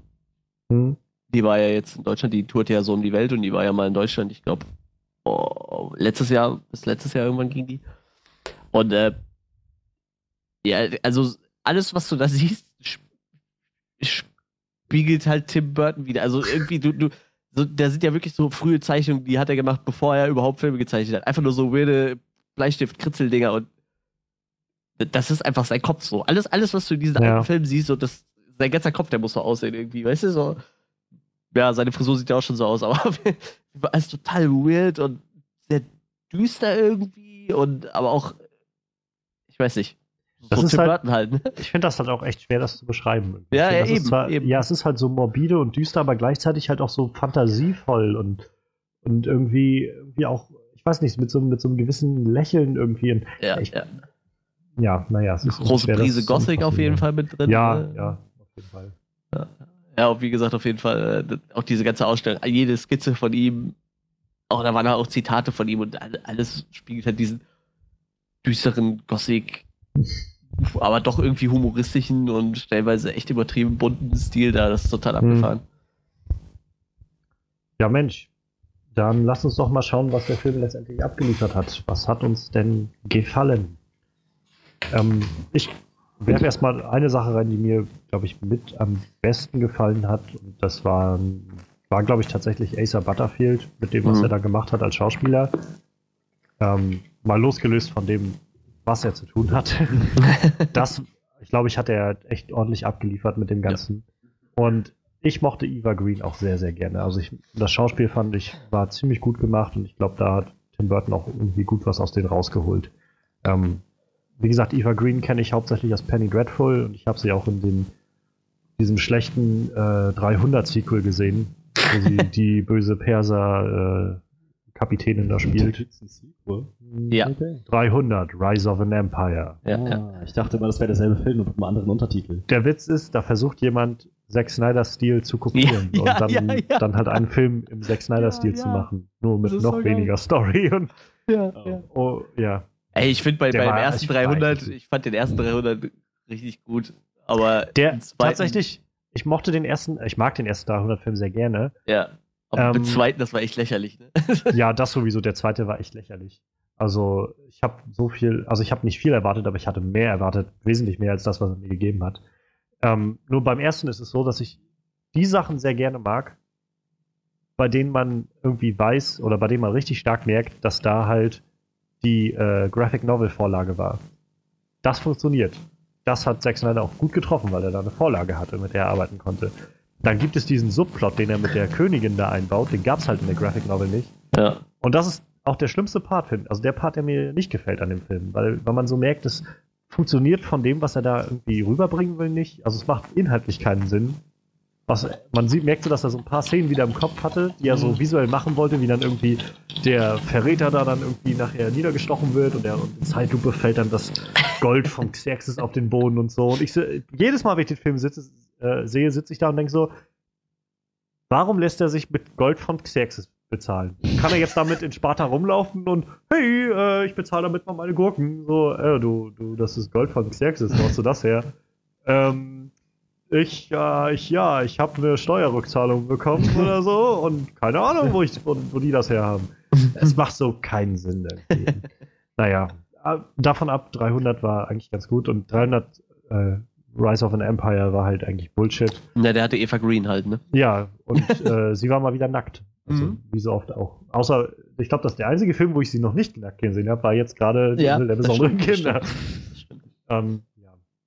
Aber ja, auf jeden Fall erstmal, das werfe ich erstmal einmal ein. Die beiden Schauspieler, also die Hauptdarsteller sozusagen, haben mir sehr gut gefallen. Schließe ich mich direkt an. Wie ist nochmal der männliche Paar? Acer Butterfield. Acer Butterfield. Genau. Asa geschrieben. Okay. Also ich fand ihn und Eva Green auch so, das waren die stärksten äh, Aspekte des Films eigentlich. War auch ganz witzig. Ich habe die ganze Zeit überlegt, Mensch, den hätten sie doch als Spider-Man casten können. Das ist so gut gewesen, so mit, seinen, mit seinen schwarzen Haaren, der Frisur, Körperstatur und so weiter und so fort. Und dann hast du mir im Nachhinein erzählt, dass der einer der Kandidaten war. Also ich habe fast schon drauf gewartet. Das ist ziemlich cool eigentlich. Ich hätte mir ihn gewünscht, aber Tom Holland macht das auch gut. Ähm, ja, klar. Nichts gegen Tom Holland, nur dass er blond ist. naja, richtig blond ist er jetzt auch. Richtig blond. Okay.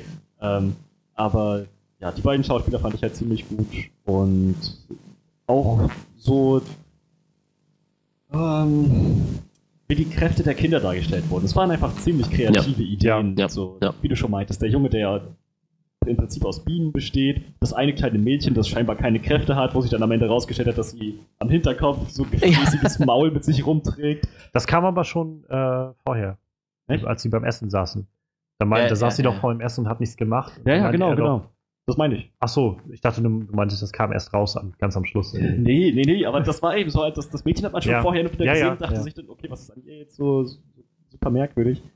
Ähm, auch sie, ich, ich fand da die Zwillinge noch viel geiler, weil ich da die ganze Zeit wissen wollte, was stimmt mit diesen Zwillingen nicht? Wie sollen die die ganze Zeit die Haupen auf? Ja, das habe ich aber ungefähr ja quasi diese Medusa-mäßige Fähigkeit, ja, halt, das, so Leute zu versteinern. Das, das, war halt so ein bisschen wieder das Klischee, die gruseligen, unheimlichen Zwillinge, die zusammen eine unglaubliche Macht haben oder so. Ja ich habe irgendwas in der Richtung, wenn sie sich die Masken abnehmen, passiert irgendwas Unglaubliches. Ne? Ja, ja, ich habe halt aber die ganze Zeit noch gewartet, so. das hat mich schon echt angefixt. So. Ja, naja, ich habe jetzt nicht erwartet, dass die Menschen, die sie anschauen, in 20.000 Teile zerspringen und die Gedärme durch die Luft fliegen. Nee, irgendwas in der Richtung, wie das tatsächlich gewesen ist, dachte ich mir auch schon. Aber, naja, ähm, auch die, die am, am, meisten überzeugt hat mich das Mädchen, das, dessen Superkraft, das war eine Superkraft, sage ich das jetzt mal, dessen Fähigkeit, das war äh, Vegetation. Ja ja. Kommando wachsen zu lassen und zwar nach Dimensionen, die nur sie allein bestimmt. So, wenn ich daran denke, wie sie die ähm, Riesenbörse. Die, genau, genau. Wie, wie hieß nochmal die Mrs. Äh, Peregrine. Peregrine, genau, mhm. ja. Wie die gesagt hat, eine Möhre sollte reichen. Ich dachte, hm, okay, die haben anscheinend nicht so gute Ernährung da in, dem Haus und dann hat, hat sie angefangen, die Möhre wachsen zu lassen. dachte ich, ah, okay. Okay, jetzt wird sie so groß wie ein Fußball okay, jetzt, jetzt, jetzt wird sie so groß wie äh, eine, eine Babywiege. Das war ja so ein Kühlschrank. Okay, so jetzt wird sie so groß wie, wie eine Küchenzeile, wie eine Einbauküche. das wurde halt immer größer. Das hat mich auch echt, das fand ich auch ziemlich cool. Ja. Äh, auch wie sie später den Baum hat wachsen lassen.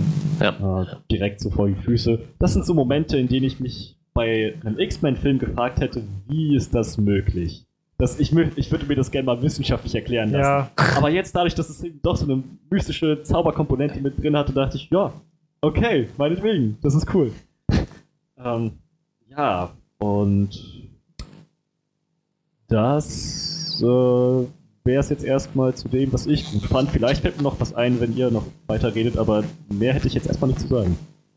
Ähm, ich mochte, warum du die Kräfte ansprichst, also ich mochte eigentlich diese Herangehensweise irgendwie mal ganz gerne, dass es, sagen wir ehrlich, wenn wir X-Men-Filme gucken, dann erwarten wir an einem früher oder später, oder gucken, gehen wir mit der Einstellung rein, wir wollen diese X-Men kämpfen sehen. Mhm. Wir, wir, wollen sehen, wie sie ihre Kräfte einsetzen, um irgendwie Scheiß zu machen. So.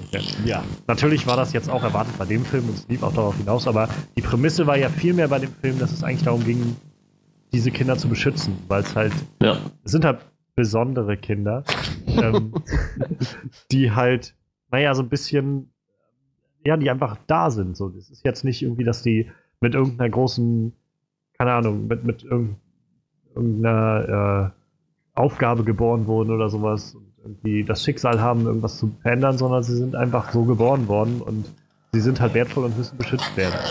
Und die Herangehensweise mochte ich eigentlich.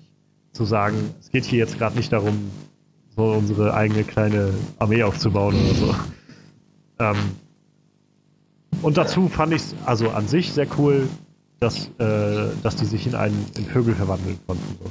Ich weiß nicht, was das sollte. Ich weiß nicht, warum, nee, das, das, warum das da war. Es wurde auch nur so im Halbsatz erklärt, ja, wir können das, ist aber eigentlich nicht wirklich praktisch. Aha. Wie nannten sich diese Leute nochmal? Imprints. wieder mit Timelines. Im, Imprints oder sowas, ja. ja. Ja, genau. Aber Inbred ja. verstanden. Also ja, genau. die ingezüchteten.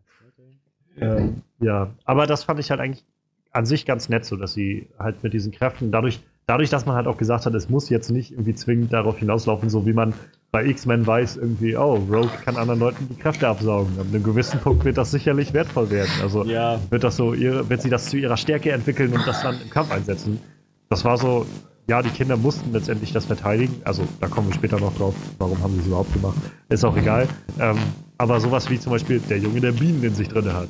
Das ist nicht sowas, wo man sagen würde, ah, Genau, der Bienenjunge, der wird irgendwann als B-Man oder so bekannt sein. Der wird gegen Apocalypse antreten. So ungefähr. Ja, ja, ja, ja. Ja, aber ist ja auch schön so, ich meine, das ist ja auch kein X-Men. So, wäre jetzt genauso lächerlich eben, gewesen, wenn da jetzt auf einmal so die, die Menschen in diesem Dorf so aus der Kneipe angefangen hätten, da so, so Jagd auf die Kinder zu machen, weil die anders sind. So, ist irgendwie so, das wäre total abkatert von X-Men gewesen. So. Naja, ich ich mein, nett, das wurde ja schon angedeutet. Viel ja, ich wollte sagen, bisschen, weit war das nicht entfernt. Äh, sie haben ja gesagt, also Miss Peregrine hat auch gesagt, dass sie ab und an mal Leute umbringen mussten, dann Ach ja, die Polizisten immer, ne? ja gut, aber wenn da jetzt irgendwelche Leute hinkommen, die äh, gerade mal eine Kneipe abfackeln, ist das vielleicht auch ein bisschen komisch, ne? ja, stimmt, die bringt immer die Polizisten und richtig, ich erinnere mich dran. Aber es ist trotzdem nicht so hat nicht so Ausmaß angenommen wie bei X-Men so halt. Ne? Nein. Also die sind doch scheinbar nicht so in die Gesellschaft irgendwie, also die Gesellschaft weiß, glaube ich, nicht so wirklich, dass es die gibt irgendwie ist auch schwierig, wenn die immer wieder denselben Tag durchleben. Ja, das stimmt ja, schon. Obwohl wir da auch nochmal später drauf zu sprechen kommen. Vielleicht äh, wussten die das schon äh, in 598 Tagen, aber in den anderen 6 Millionen Tagen halt nicht, so wer weiß. ja, wer weiß. Ja, ähm, ja, was mir noch gut gefallen hat, ich, ich habe mir scheinbar nur zwei Schauspieler gut gefallen, aber mir hat das äh, Mädchen, was fliegen konnte, eigentlich auch ganz gut gefallen. Ich fand die. Ich war mir manchmal nicht sicher, was ich von ihr halten soll. Also es war so, manchmal habe ich gedacht, irgendwie, ja, also ich war mir immer nicht sicher, was so ihre Chemie mit Acer Butterfield angeht. Weil ich immer so gedacht habe, mal funktioniert das und mal habe ich das Gefühl gehabt, da passiert, also da kommt gerade überhaupt nichts rüber zwischen den beiden. Ja, ich, an, anfangs habe ich mir irgendwie gedacht, das ist gewollt. Und nachher finde ich so, so, ich sag mal, ab dem Moment, wo sie in dem Boot waren, hm. also für mich hat da die Chemie gestimmt irgendwo. Ich weiß nicht, vielleicht habe ich die Schauspieler noch mit anderen Augen gesehen oder so, ich, ich weiß halt, es nicht, aber. Ich meine, ich glaube, das war vielleicht auch ein bisschen beabsichtigt, aber ich hatte halt so das Gefühl, als sie sich quasi das erste Mal begegnet sind und dann halt so den ersten Tag unterwegs waren, dass sie halt schon die ganze Zeit war von wegen irgendwie, ja, aber wir können halt nicht zusammen sein und so ungefähr. Und er war halt noch so auf dieser Ebene, wer bist du eigentlich? Ja. So, hi. So, und, und er wirkte halt eher so ein bisschen distanzierter, während sie halt irgendwie gleich schon zwar auch Distanz gesucht hat, aber das auf so einer sehr nahen Ebene irgendwie beredet hat. Und irgendwie hat das, kam das bei mir jedenfalls nicht so wirklich an, wo ich so gedacht habe, irgendwie spielen die also sind die gerade so auf unterschiedlichen Ebenen so. Und mhm. ich weiß nicht, irgendwie fand ich halt auch die Auflösung zum Schluss dann, dann so ein bisschen mehr, mehr oder weniger einfach so, naja, es hat halt gerade gepasst, das noch irgendwie reinzudrücken. So. Ja, aber Als, ganz im Ernst. wirklich das Gefühl hatte von, da hat sich jetzt gerade was aufgebaut zwischen den beiden oder so. Aber ich habe die ganze Zeit so das Gefühl, also die ganze Zeit gesagt, komm, küsst euch passt rein, los, küsst euch, da passiert nichts. Und dann ich so, komm, es ist egal, die war mal mit deinem Opa zusammen, aber bis Wurst, los, küsse jetzt, so, weißt du so. Da müssen wir und auch noch mal drauf zu sprechen kommen. Und es passiert glaub, so einfach nichts, aber. Ende vom Guten, oder? Oder? Ähm, hast, Manuel, du, äh, wir hatten dich, glaube ich, erstmal unterbrochen. Ja, äh, wir hatten eigentlich den, mit der coolsten Fähigkeit, finde ich, noch gar nicht erwähnt. Also für mich war das der coolste, das war dieser Puppeteer quasi, dieser Puppenmaster da. Die, die Fähigkeit fand ich so geil. Er bastelt sich irgendwelche Püppchen zusammen und gut, das war zum Ende wieder total lächerlich, aber am Anfang, wo er diese Puppe auf dem Tisch zusammengebaut hat, fand ich das total super. Und wo er nachher die, die Leiche von dem, wie hieß der Junge? Victor, glaube ich, ne? Ja. Der da tot liegt, wo, wo er seine Leiche bewegt. Ich fand das unglaublich Das- creepy irgendwie. Also ja, aber ich habe auch so gedacht, irgendwie, dass Miss Farragon sowas machen lässt, ziemlich Mhm. geschmacklos, oder? Diese Leiche da rumzuliegen zu lassen und ja, ja, du kannst ja immer mal wiederbeleben, wie dir das so passt. So. Ja, ich glaube, das war nicht, ich glaube, das weiß sie nicht, dass er die ganze Zeit mit der Puppe, mit dem Typ so rumspielt. Lololo. Naja, sie hat Naja, den sie nachher hat gefunden. die Träne gesehen, Ja. die sein Auge runterlief. Was noch eine Sache impliziert. Wie gesagt, sind wir jetzt langsam am Ende vom Guten. Ja, Ich glaub, ja, also, komm, ich, komm, also so, generell würde ich noch sagen wollen, was sich so ein bisschen an diese Szene anschließt. Diese Sachen fand ich halt wieder sehr. Das waren so die Momente, wo ich so diesen Tim Burton gespürt habe. Also als er dann diese beiden Viecher da wiederbelebt hat, seine Kreation, da diese Krabbe mit diesem Ja. Puppenkopf drauf und so, wie die dann gegeneinander gekämpft haben, das war wieder so, so abgedreht und irgendwie auch so vom Style her, wo ich gedacht habe, das ist gerade so richtig Tim Burton. Es so wirkt auch irgendwie so ein bisschen. Stop-Motion-mäßig, hatte ja, ich so genau, das Gefühl. genau. Ich hatte so ein bisschen das Gefühl, dass äh, hätte man das jetzt in der Qualität, weiß ich, so 10, 20 Jahre äh, früher gemacht, dann hätte das ausgesehen wie aus so einem Sindbad und die sieben Ja, ja, genau, Film, ja, so ja. ungefähr, diese Zyklopen, wie die sich so bewegt haben und so. Und ich mochte das aber tatsächlich in dem Film eigentlich echt gern. Das sah sehr schön aus, wie diese, also mich hat das jedenfalls irgendwie sehr nochmal so ein bisschen berührt, wie diese Figuren so zum Leben erwacht sind. Und die, die äh, Fähigkeit an sich ist zwar irgendwie cool, aber ich finde es halt auch irgendwie echt seltsam und dass sich da irgendwie jeden drüber Fall aufregt oder so. Und der super. Charakter von dem war auch irgendwie sehr seltsam. Und, Ja. Aber so generell fand ich das, was man dann wenigstens an dieser Szene gesehen hat, wie diese beiden Figuren sich bewegt haben und auch wie die Skelette nachher losgelaufen sind. ähm, ja. das, das war Da irgendwie schon ein cool. Mastertext-Feeling irgendwie. Ich Ja, weiß nicht, genau, genau, Das, das war so absurd irgendwie so. Das, das war so ein bisschen Mastertext-mäßig. Und äh, da war noch eine Szene. Ich glaube, es ist auch der Puppenkerl, wie der das in, an den Skeletten rumschraubt, wo der in der Geisterbahn sitzt. So diese ganze Szene, glaube ich, ich meine, Mhm. er war das, der da so hockt und dann, ich glaube, gerade die Skelette vorbereitet. Dieser ganze Shot, der wirkte so. Ja. Der, der, schrie quasi Tim Burton so. Ja. Der hatte diesen düsteren Look Überall Skelette. Und, überall Skelette, ja, dann ja. diesen so Lichteinfall irgendwie, so, weißt du, so typisch Tim Burton. Aber das, das war echt so die, die krasseste Szene, wo ich gedacht habe, okay, da merkt man auch schon, dass wer dahinter gesessen hat. So. Mhm. Das war schon krass. Ja, und jetzt, Frederik, sind wir, glaube ich, am Ende von den Sachen, die uns gut gefallen haben. Und jetzt, Frederik, legen los. Willst du noch ein Glas Wasser vorher? Beruhigungstee vielleicht. Ich glaube, mir wird jetzt auch gar nicht alles auf einmal einfallen, wie auf so einer schönen 80-Punkte-Checkliste. Aber ich denke mal, so im Laufe des Gesprächs wird sich das alles ergeben. Ja. Ich würde ganz gerne erstmal anfangen mit. Oh Mann, wo fange ich da an? Ich würde ganz gerne erstmal anfangen mit dem Mädchen, wie hieß sie nochmal? Die fliegende? Ja, Dame? genau. Moment. Die hieß Emma in dem Film. Emma. Genau. Die Ah, Moon Boots. Aus Blei. Genau, ja. Ähm, ist so eine Sache. Die haben am Anfang, was ihre Kraft, ich meine, ich, ich mochte insgesamt die Kräfte, aber manchmal gab es auch innerhalb dieser magischen Mutantenwelt Plotholes. Es wurde am Anfang eingeführt, dass sie leichter ist als Luft und die Bleischuhe einfach davonfliegen würde. Und dann dachte ich, das wär's, so ungefähr. Das ist ihre Kraft. Sie, sie kann halt schweben und kann das gelegentlich nutzen, wenn sie entsprechend die, Schuhe einsetzt. Und dann wurde sie so völlig overpowered. Sie kann mit Luft machen, was sie will. Sie kann so ein ganzes Titanic-Ausmaß-Schiff einfach mal mit Luft aufpumpen, wenn sie lustig ist. Ja. Und, und sie sagt, sie hat selbst gesagt, Luft macht, was ich will. Ich kann die kontrollieren im Prinzip. Dann frage ich mich, warum es ihr so schwer fällt, ohne die Bleischuhe am Boden zu bleiben, wenn Luft das macht, was sie will. Verdammt nochmal. Sie hätte kein Seil gebraucht, als sie dieses, äh, dieses Eichhörnchen hätte retten wollen. Hätte Ja. sie, wenigstens hätte sie sich einfach nur noch also auf den Rücken legen müssen und pusten müssen und wäre wieder auf den Boden geflogen. Ja, genau. Sie hätte auch das Eichhörnchen vom Baum pusten können, theoretisch, oder runtersaugen können. Ich meine, das, das, das fand ich ein bisschen. Das, das war ein bisschen zu heftig. Ich meine, ich weiß nicht, inwiefern sich Tim Burton da die Buchvorlage gehalten hat, aber selbst wenn, ich fand, das wäre eine Sache, die man bei nicht unbedingt hätte in den Film reingehört. Weil letzten Ja, da hätte man sich auch die Gefühl, Frage stellen sie können, allein hätte die alle platt machen können. Die- Der Rest der Kinder ist überhaupt nicht nötig gewesen. Weißt du, die hätte die einfach alle an die Wand pusten können, bis denen die Wirbelsäule bricht. Hätte sie nicht eigentlich die Luft aus denen einfach raussaugen können? Theoretisch hätte sie auch das machen können, ja. Ja. So alle bis zur Bewusstlosigkeit, gerade so. Weißt du, das, das war eine Sache. Ähm, diese Kraft fand ich also nicht besonders logisch. Dann, wo wir schon mal bei Kräften sind, die nächste Sache, die mir einfällt, letzten Endes, ach, Acer Butterfields Charakter, wie hieß er? Äh, Jake. Jake, genau. Jakes Kraft, dass er die Hollows sehen kann, fand ich von Anfang an ziemlich gut vorbereitet. Denn ganz am Anfang ist mir, ist mir direkt aufgefallen, äh, kurz nach der Szene, in dem der Hollow Jacks Großvater überfällt und quasi tödlich verwundet, sieht man eben, dass der Hollow aus dem Wald kommt.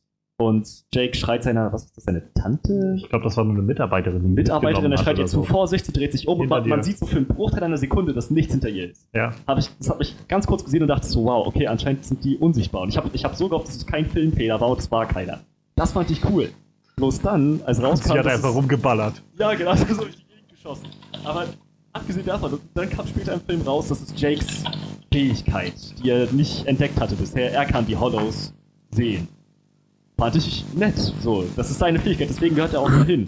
Und dann hat irgendjemand fallen lassen, ich glaube es war Emma, die nützlichste Fähigkeit von allen. Sagt, die, sagt das Mädchen, das eine Titanic, das ein Titanic-Schiff mit Luft aufpusten kann und durch die Gegend fahren lassen kann, wenn sie will.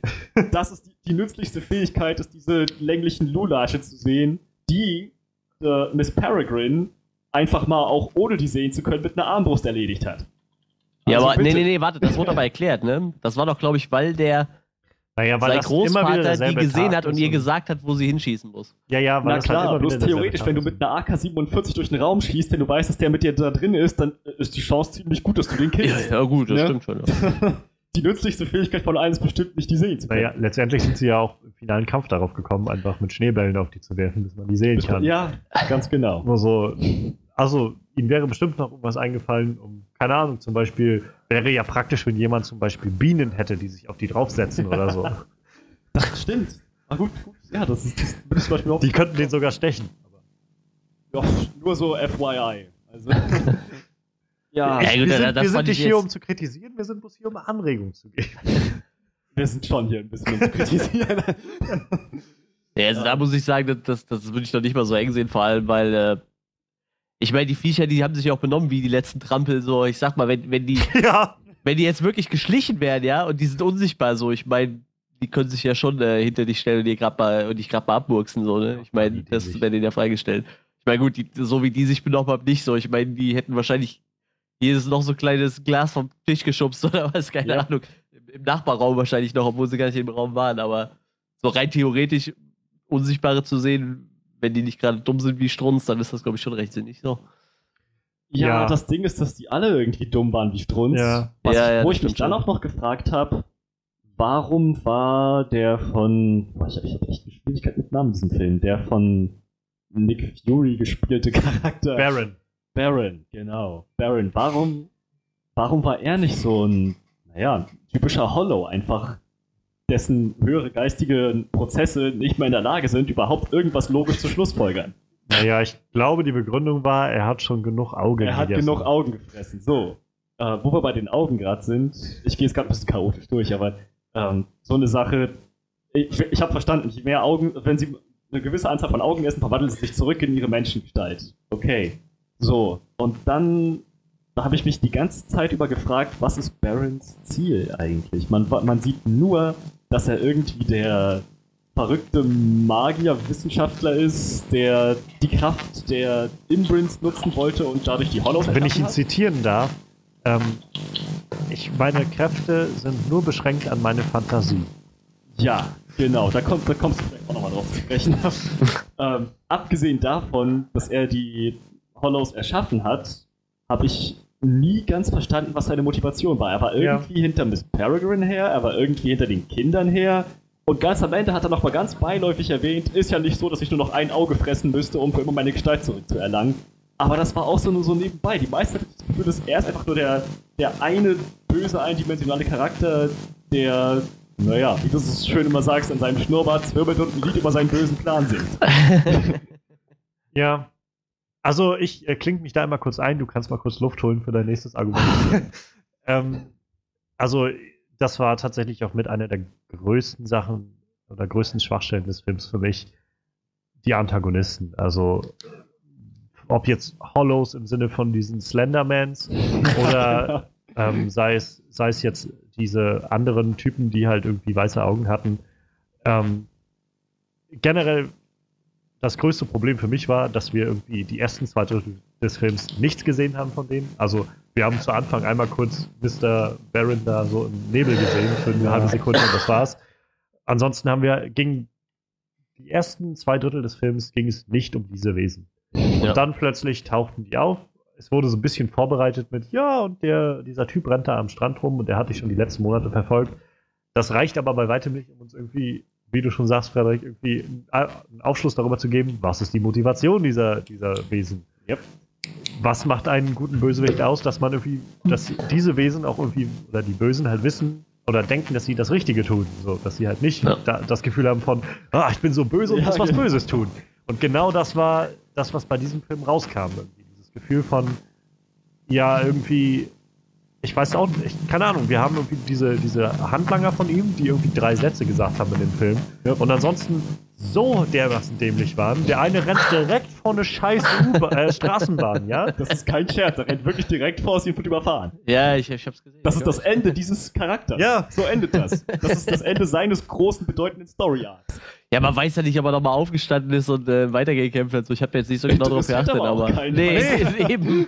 Dann haben wir in diesem Kampf, als sie in diesem Zirkuszelt sind oder was das da ist, ähm, wo dann die Kinder nachher anfangen, gegen diese, äh, die, diese anderen beiden Handlanger zu kämpfen. Die eine ist irgendwie so eine Katzenlady und der andere Typ kann Eis machen. Ja, ja. Auch, also Katzenlady, na, aber Eismann ist auch so unglaublich kreativ wieder. Ähm, Iceman. Ja, aber ich meine, je nachdem, vielleicht ist das, wird das später aus dem oder so, wenn der erwachsen wird. Alles dasselbe Universum. ähm, naja, auf jeden Fall, dass ähm, dieser Kampf ist halt auch so dämlich. Also dieser Iceman kämpft halt da irgendwie gegen drei Kinder gleichzeitig und die Katzenlady sitzt einfach auf dieser Stange um und keine Ahnung, guckt sich das an, bis irgendwie die Szene fünf Minuten später dazu übergeht, dass sie sagt, oh, da hinten sind auch noch Kinder, ich könnte was tun oder ich könnte meinem Freund helfen oder sowas. Es ist einfach nur, diese Bösen sind einfach nur ein Mittel zum Zweck in diesem Film. Ja. Einfach nur da, damit wir irgendeine Art von Widerstand haben, gegen den die äh, Kids und, und äh, Jake kämpfen müssen. Ja. Ich, ich glaube, dass das mehr Sinn gemacht hätte, hätte man die früher eingeführt, hätte man früher darauf hingewiesen, dass es die gibt und denen irgendwie einen Hintergrund gegeben und nicht so wie das wieder mal passiert ist, nach diesem altbekannten äh, Motto Show us, don't tell us. Zeigt es uns und erzählt es uns nicht. Und das hatten wir wieder hier ganz viel, dass einfach nur gesagt wurde ja, die Hollows sind nämlich die und die und haben das und das ja, gemacht. Ja. Und die sind einfach nur ganz, ganz böse und deshalb müssen wir echt aufpassen. So, dann, äh, wo wir gerade bei den Hollows sind, also bei diesen, äh, bei diesen Slenderman-Viechern, war halt auch so, wo ich gedacht habe, also ich, ich, keine Ahnung, es fällt mir irgendwie schwer nachzuvollziehen, also rennen diese Viecher jetzt generell durch unsere Welt und wie viele gibt es davon? Und, und ja, was ist deren Plan irgendwie? Außer irgendwie einfach nur zu fressen oder was? Oder. Also ich meine, haben die keinen Langzeitplan? Irgendwann sind ihre Zeitschleifen doch auch leer und es gibt bestimmt nicht so viele von diesen besonderen Kindern. Und wie gesagt, wie viele gibt es von diesen Slenderman-Viechern? Nee, die Slenderman sind doch erst durch ihn entstanden, oder? Durch ja, ja, aber. Ja, da gibt es ja nur die, die da gesessen haben. Also ja, weiß man ja nicht. Vielleicht hat er ja noch so. mehr gemacht oder so. Weiß, weiß ja, ich, gut, aber er war ja in alle Sachen, die nicht geklärt wurden. Ja. Aber er ist ja in dem Experiment selber beteiligt. Ich glaube nicht, dass er es nochmal macht nach so einem Fehlschlag, oder? Nur so zum Spaß mal. Also ich gehe davon aus, der Kick, äh, der Drops ist jetzt gelutscht. Das ist, ja, das ist ja genau das. Wir haben so viele vage Informationen über ja. Baron bekommen. Das könnte alles so sein. Was halt genau das, mein großes Problem ist mit Baron. Ähm, er sagt irgendwie, seine Kräfte sind nur begrenzt durch seine Fantasie und er kann seine Augen nicht äh, in die normale Augenfarbe machen. Das kann er nicht. Ja, wow. Aber ansonsten könnte er alles machen, wo ich gesessen habe und gedacht habe, das ist im Prinzip Apocalypse. Mhm. Also Apocalypse hatte irgendwie jede Fähigkeit und konnte irgendwie alles machen. Das Einzige, was halt ihm noch gefehlt hat bei, bei X-Men Apocalypse war halt, dass er äh, Gedankenkontrolle machen wollte. Yep. Aber davon ab konnte der eigentlich alles. Und dafür, ja, ich, ich glaube aber, hat, dass er im Endeffekt nichts konnte, außer seine Form ändern, weil er hat doch eigentlich nichts gemacht, oder? Hat er irgendwas ja, eben das, das meine ich gemacht? ja er konnte halt seine, seine Form so ein bisschen ändern. Ja, vielleicht war er einfach nur ein Großkotz quasi, und ne? Das, das war's. Ja, Gestaltwandler, fertig. Und das, keine Ahnung, das war ziemlich lame. Ähm, wie gesagt, das, diese Bösen wirken so reingeworfen, so willkürlich irgendwie, einfach nur, weil wir gerade einen Gegenspieler brauchen. Und ja. das hat es dann für mich tatsächlich so ein bisschen, bisschen kaputt gemacht, auch weil ihr Plan einfach so dämlich war. Ja. Wir brauchen irgendwie dann auch, wir brauchen irgendwie diese, diese in, in Imprints. Imprints. Imprints. In was auch immer. Ähm, die Vogelmenschen, einfach weil die besondere Kräfte haben und wie sie ihnen ihre Zeitkräfte oder sowas absaugen wollen. Grauen Herren aus ähm, Ja, sowas. Was ich auch ein bisschen schade fand, wie gesagt, ich, es wurde auch nur so mit einem Halbsatz reingeworfen, ach, und sie können sich in Vögel verwandeln. Warum auch immer. ähm, ist die, nicht besonders nützlich, sagen sie. Ja, die ja, wurden dann vor allem, als wäre die Fähigkeit nicht schon äh, abgefallen genug, dass du eine Zeitschleife erstellst, kannst du die Zeit immer wieder dahin zurückdrehen. So. Ich meine, ja. das ist doch schon eigentlich eine, eine, echt ziemlich krasse Fähigkeit. So. Und dann ja. zum also Beispiel ich mein, im Vergleich zu einer, die hinten noch auf dem äh, Hinterkopf noch ein, noch ein paar Zähne hat, so weißt du. Also ich meine, ich, ich, ich denke halt so ein bisschen, naja, einerseits soll das, glaube ich, auch ein bisschen fantasievoller sein. Ja, klar. Fantasy-Film, wo man solche Sachen nicht hinterfragt. Aber auf der anderen Seite fangen sie auch am Anfang des Films damit an zu erzählen, dass es halt irgendwie in den Genen liegt und dann werden die Kinder besonders und so. Und muss es dann bei denen nicht auch so sein irgendwie? Und, und wie, wie, alt sind diese Inbrits überhaupt? Also leben die jetzt ewig oder? Ich denke, das war impliziert, dass oder, ewig leben. Ich habe, wie sind die geschaffen? Vielleicht geht das als zu weit, aber das sind so Fragen, die sich mir dann irgendwann gestellt haben. Und ja, aber sind wie gesagt, ich fand halt auch diesen dafür, dass die halt eigentlich als so machtvolle Wesen dargestellt wurden, fand ich die halt echt lame. Also ich meine ganz ehrlich, ich mochte Eva Greens Charakter sehr gerne. Ja. Auch diese, diese, äh, so als diese Mutter irgendwie, dieser, als Leihmutter, Ziehmutter dieser ganzen Kinder, die irgendwie sich für die alle eingesetzt hat und die alle retten wollte. Aber naja, letztendlich hat sie ihm irgendwie einen, also Baron einen Kratzer im Gesicht verpasst und das war's. Wir haben einmal gesehen, wie sie eine Fliegerbombe kurz vor der Detonation wieder ja. ziemlich entspannt gewartet, bis das kurz vorm Wo ich mich aber auch wieder gefragt habe mit solchen Sachen, wie funktioniert, also da kommen wir nachher, glaube ich, gleich nochmal drauf, dieses ganze Zeitreisekonzept, was ich, womit wir, glaube ich, immer unsere Probleme haben mit solchen ja, Filmen. Zeitreise, Teleportation. Ähm, naja, aber auf jeden Fall hatte ich halt tatsächlich gehofft, dass man am Schluss vielleicht nochmal, also ich meine ganz ehrlich, wer hätte jetzt Harry Potter gesehen und am Teil 5 ähm, war das doch nachher, wo Dumbledore gegen, äh, gegen Voldemort kämpft ja. im Untergrund von, der, von dem Zaubereiministerium. Wie verdammt lame wäre das gewesen, wenn, wenn Dumbledore da auftaucht, macht irgendwie einmal so Haha und, und lenkt ihn ab zum Knall neben, also neben, neben Voldemort, wo er sich irgendwie umdreht und dann teleportiert er sich weg, weil. So ungefähr war ja, das. Ja, das war's. Und, und so ungefähr war das jetzt hier, wo ich halt gedacht habe, also wenn ihr schon irgendwie so eine, so eine Finalkampfsequenz da einführt, hätte ich tatsächlich gerne mehr davon gesehen. So. Und dass letztendlich der Baron von, von seinem eigenen Hollow aufgefressen wurde, war auch ziemlich lame. Wo ich auch so gedacht habe, was, wo soll das jetzt, also was, echt jetzt, irgendwie war das ziemlich so, so antiklimax-mäßig. Also. Wo du jetzt gerade nochmal auf Baron zu sprechen kommst und seine grenzenlose Dummheit, du meintest ja gerade eben, es hätte vielleicht geholfen, die Bösen früher einzuführen, ein bisschen mehr Story zu geben. Aber selbst dann hätte man noch korrigieren müssen, dass sie so unbeschreiblich dämlich war. Ja. Denn dieser, ich, ich meine, bei, bei aller Liebe, egal wie spät er eingeführt wurde, egal wie spät er angefangen hat, überhaupt erst seinen Plan in die Tat umsetzen zu wollen, ja. wenn er das ein bisschen klüger gemacht hätte, hätte das funktioniert. Wenn er nicht die Kinder pausenlos unterschätzt hätte und sich ja. gedacht, ach, die kleinen Kinder, die können uns doch sowieso nichts.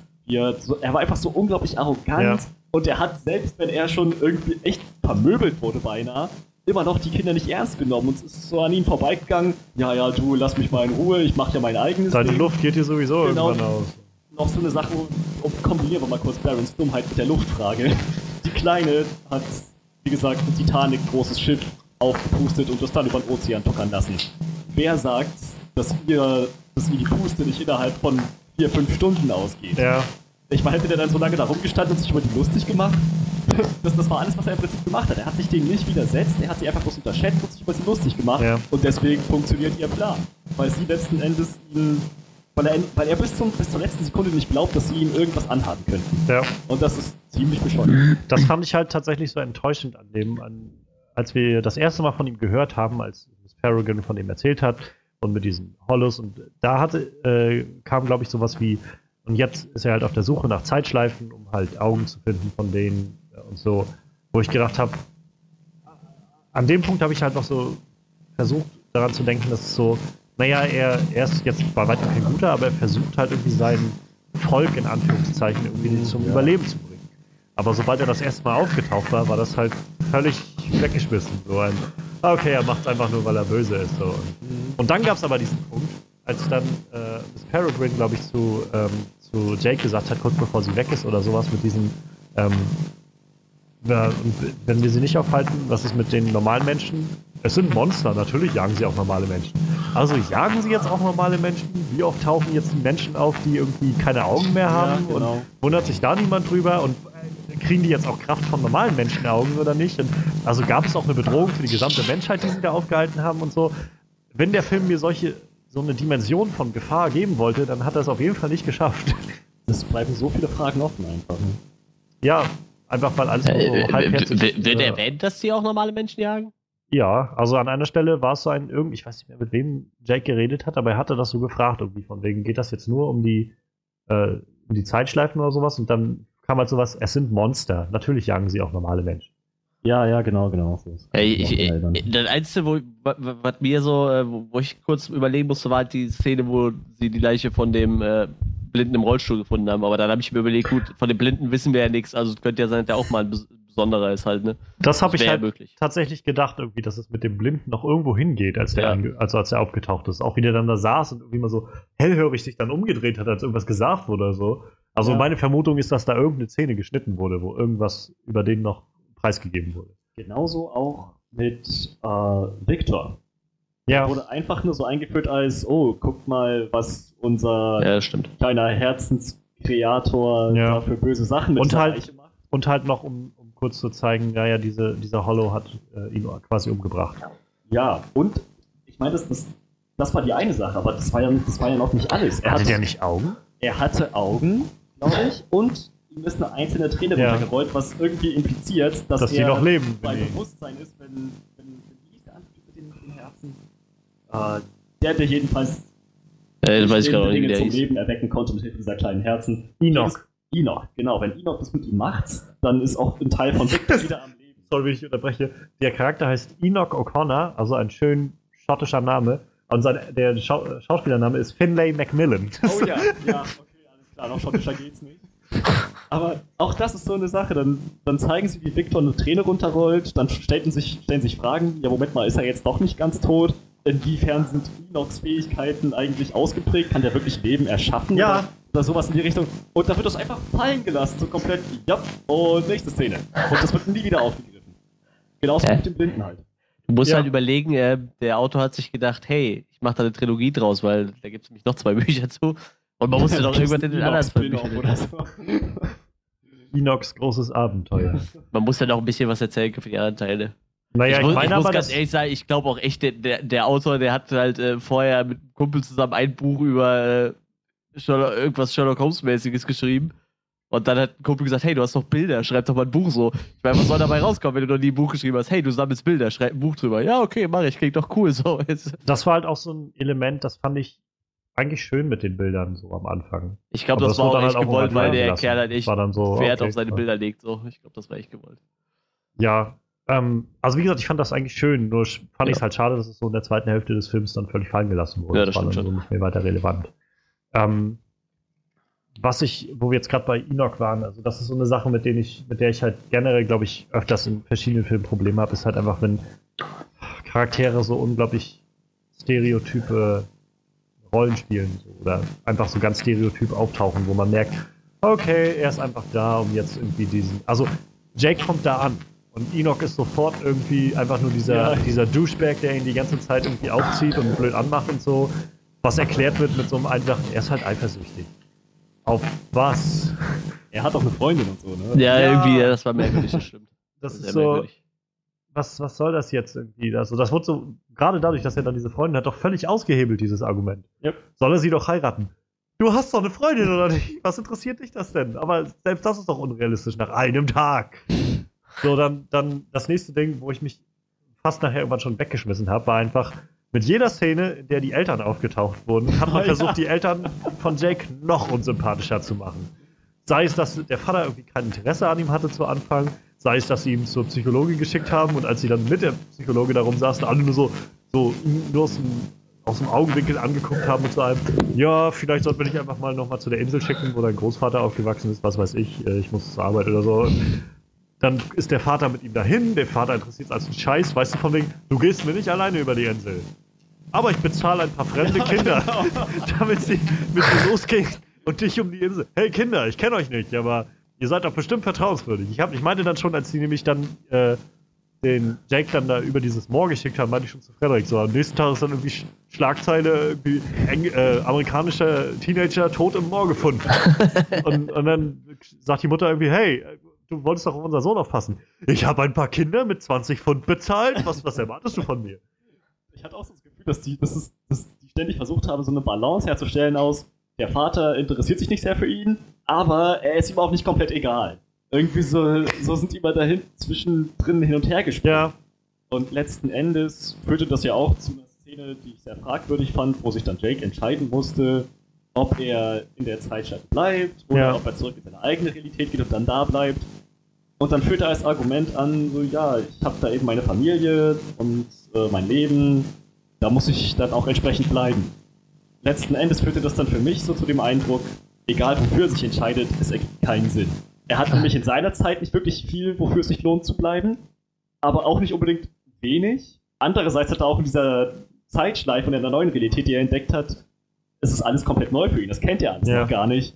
Und naja, andererseits ist es ihm schon was wert. Es war so, äh, egal wofür er sich entscheidet, es war irgendwie unzufriedenstellend. Obwohl man auch da sagen muss, selbst mit dieser Zeitschleife, also er ist ja dann auch trotzdem recht begrenzt. Also selbst wenn er sich dafür entscheidet. Klar, er hat die Menschen um sich herum, die ihm wichtig sind. Aber ansonsten gibt es nur dieses Haus. Und diesen einen Tag. Ja. Irgendwann gehen ihm die Optionen aus, wenn man mal so an täglich kurz das Movement Ja. Und du kannst ja auch nicht irgendwie innerhalb von einem Tag mal so die Welt besuchen oder sowas. Naja, oder es geht ihm halt wirklich nur um die eine Sache, die er dann mit Emma. Naja. so, also 24-7, einfach so das ganze Jahr. Nö, I'm good. Äh, müssen wir nicht unten sein? Ich glaube, gleich wird äh, geresettet. Ich wollte schon immer mal wissen, wie es ist, es während des Resettens zu machen. Total besessen. Mit den Masken auf, oh yeah, Baby. da stehe ich drauf. ah, ja. Was mich eigentlich die ganze Zeit noch interessiert hätte, wäre, ob die äh, Miss Peregrine ein, auch einfach nur ein ganz normales, besonderes Kind ist oder ob diese Imprints nochmal eine, was ganz anderes sind oder ob das halt einfach nur eine Unterart von diesen Also, besonderen Kindern So ist. wie ich halt. das verstanden habe, ist das halt so eine besondere Art von besonderen. Ja, ja, genau. Ja, weil sie wird zum So Beispiel im englischen Wiki zu dem Buch wird sie einfach auch als einer von den Adult Testicular irgendwas beschrieben halt, ne? Also einfach nur, dass sie quasi eine erwachsene Form von besonderen Menschen ist. Also ich weiß es nicht halt, aber würde mich mal interessieren, ne? Weil, keine Ahnung. Ja. War so eine Sache, die mir die ganze Zeit durch den Kopf ging, sind das irgendwelche Ja. besonderen Leute, ist die auch einfach nur eines von den besonderen Kindern, nur mit einer eine spezielle Klasse davon? Gibt es da überhaupt Unterschiede? Weil es scheint ja welche zu geben, die so. Ja gut, erster, die, die einen machen irgendwas mit Naturgewalten, der andere schafft Leben quasi. Ja, ich, äh, ich glaube, so langsam können wir dann, wo wir gerade schon bei den Inbreds, Imprints irgendwas sind, ja. ähm, auch auf das ein sehr großes Thema äh, zu sprechen kommen, was in diesem Film zentral ist. Es geht um Zeitreisen. Ich wollte es gerade eben sagen. Und Zeitreisen sind ja immer so eine Sache für sich. Also ich meine, wir sind uns alle, glaube ich, ei- einig, äh, dass Marty McFly in einer anderen Zeitebene gelandet ist, letztendlich am Ende von Zurück in die Zu- Zukunft 3. In einer Zeitlinie, in der er seine Eltern quasi kaum kennt, weil die ganz anders aufgewachsen sind, in der äh, der ehemalige fast Vergewaltiger seiner Mutter jetzt als äh, Hausmann bei denen arbeitet.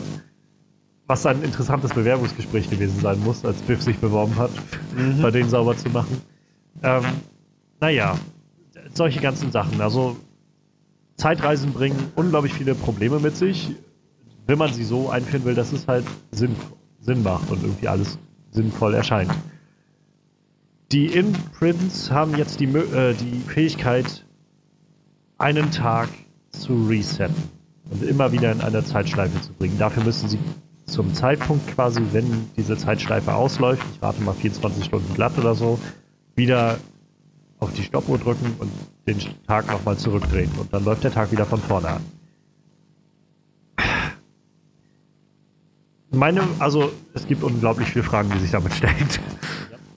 Ähm, meine größte Frage, also eine Frage, die ich mir immer stelle bei Zeitreisesachen, wenn sie, wenn Leute aus der Vergangenheit, wo auch immer sie hingereist sind, wieder zurückkommen in ihre Zeit, läuft das jetzt parallel zueinander oder nicht? Warum läuft es parallel zueinander? Was ich damit meine ist, wenn Jake in die Zeitschleife gegangen ist, quasi einen Tag in 1943 verbracht hat und wieder zurück ist in seine Zeit, war er auch 24 Stunden lang nicht mehr in seiner Zeit, weil sein Vater hat ihn gesucht auf der ganzen Insel, wo er nämlich nicht war. Von wegen, ich war den ganzen Tag mit den Kids unterwegs. Warst du ja nicht, letztendlich. Dann frage ich mich halt, wo ist das Zeitreisekonzept? Also, wenn ich Zeit, durch die Zeit reise, dann kann ich doch mich auch einfach wieder zu dem Zeitpunkt zurückbringen, an dem ich halt weggegangen bin. Ja. Warum sollte ich dann irgendwie, also, das ist ja so, als würde ich quasi einfach nur aus meiner Ebene eine Ebene, Ebene tiefer gehen, aber die Zeit läuft ja trotzdem linear weiter. Aber das ist ja nicht der Sinn von Zeitreisen, oder? Ich meine, es ist ein interessant, eine interessante Idee, die ich so noch nicht erlebt habe. Wie du schon sagtest, normalerweise Zeitreisen ja. halt, dass man jeden Moment unter Kontrolle hat, überall hinspringen kann. Dass er so quasi seine eigene Zeit noch am Laufen hat, die dann eben auch zusammen mit allen Zeiten, in die er sich begeben kann, weiterläuft ist möglich, aber ich fand die Idee jetzt auch nicht wirklich elegant. Daneben tun sich halt dann, also im weiteren Verlauf würde das halt die Frage im Raum stehen, wenn er jetzt halt zwei Tage, drei Tage, vier Tage, wie auch immer, wie viele Resets der Zeitschlaufe er dann da bleibt in der Zeitschlaufe. Äh, Zeitschleife so. Heißt es dann, dass er, wenn er zurückkommt, auch eine Woche weg war? Dass er dann auch zwei Wochen weg war? Oder fünf Wochen oder drei Monate oder so ein Jahr? verstanden, ja. Ja, so, ähm, so wird es wohl auch gewesen sein. Also ich stelle mir das auch so vor wie ein, sagen wir, einen separaten Raum neben unserer Zeit. Unsere Zeit läuft geradeaus weiter. In diesem einen Raum geht es immer wieder zurück zum Anfang, aber die Zeitlinie, seine das heißt Zeitlinie läuft aber, halt weiter. Das heißt dann aber im Umkehrschluss, dass ja letztendlich das keine Zeitreise ist, sondern er einfach nur den Raum wechselt. Im Prinzip ja. Und ja, im Prinzip genau, wechselt so er jeden Tag bloß immer wieder den, den Raum in einen weiteren Raum, der daneben steht. Und in einen weiteren Raum, der genauso aussieht wie der Raum davor. Und in einen weiteren ja, Raum. Ich sag mal, in ihrer Raum. Schleife dreht sie die Zeit immer wieder zurück. Ja, also im Endeffekt sind sie in einem Raum, den diese Imprints erschaffen können. Die erschaffen ja diese Schleifen selber und können in dieser Schleife immer wieder zurück zum Anfang von der Schleife springen. Ja, da ist aber, da habe ich dann das nächste Problem mit. Warum ändert sich alles bis auf die Menschen, die da leben. Also bis auf die, die ganzen besonderen Kinder. Also warum werden diese Leute nicht zurückgesetzt mit allem, was sie tun? Die ganzen Leute in dem, in dem Dorf und so weiter, die werden alle zurückgesetzt wieder um 24 Stunden. Ja gut, das, die würden äh, quasi rückwärts laufen, bis sie wieder da sind, wo da, sie vor 24 dafür Stunden müsste waren. man jetzt natürlich die äh, Fähigkeit von diesen Imprints genau kennen.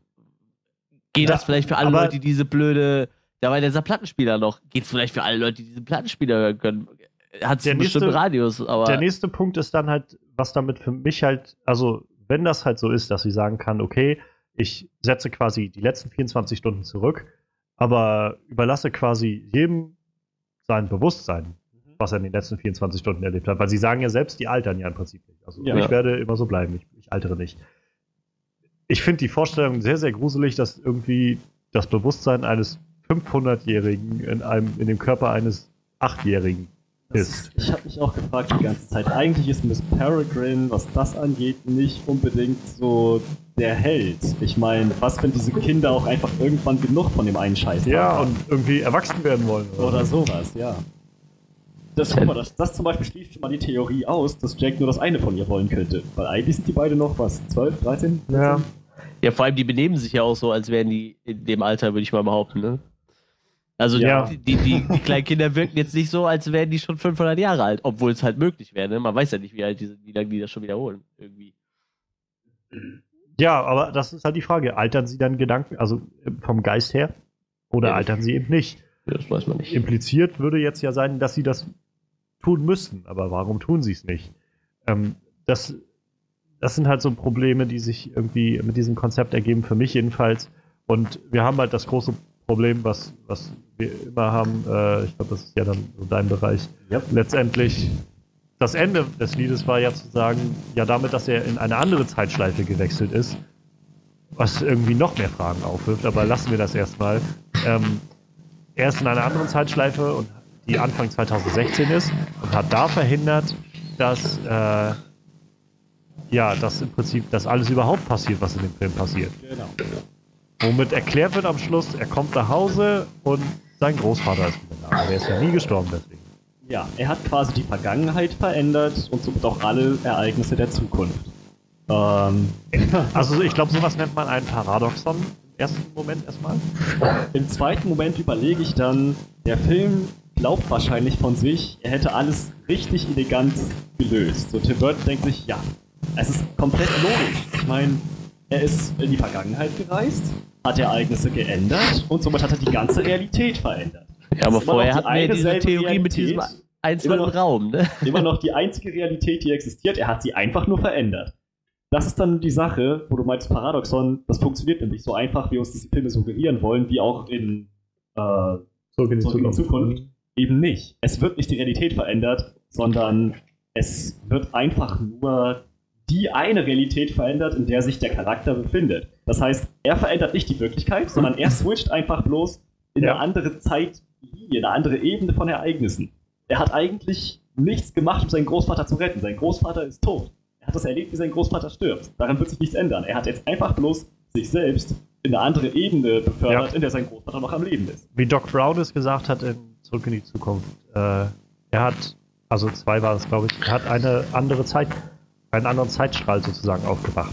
Mit, mit der Veränderung ist er abgedriftet und hat einen anderen Zeitstrahl aufgemacht. Bei Zurück in die Zukunft 3 oder 2 wurde dann so impliziert, wenn wir zurückreisen und das da ändern, dann läuft der Zeitstrahl wieder weiter.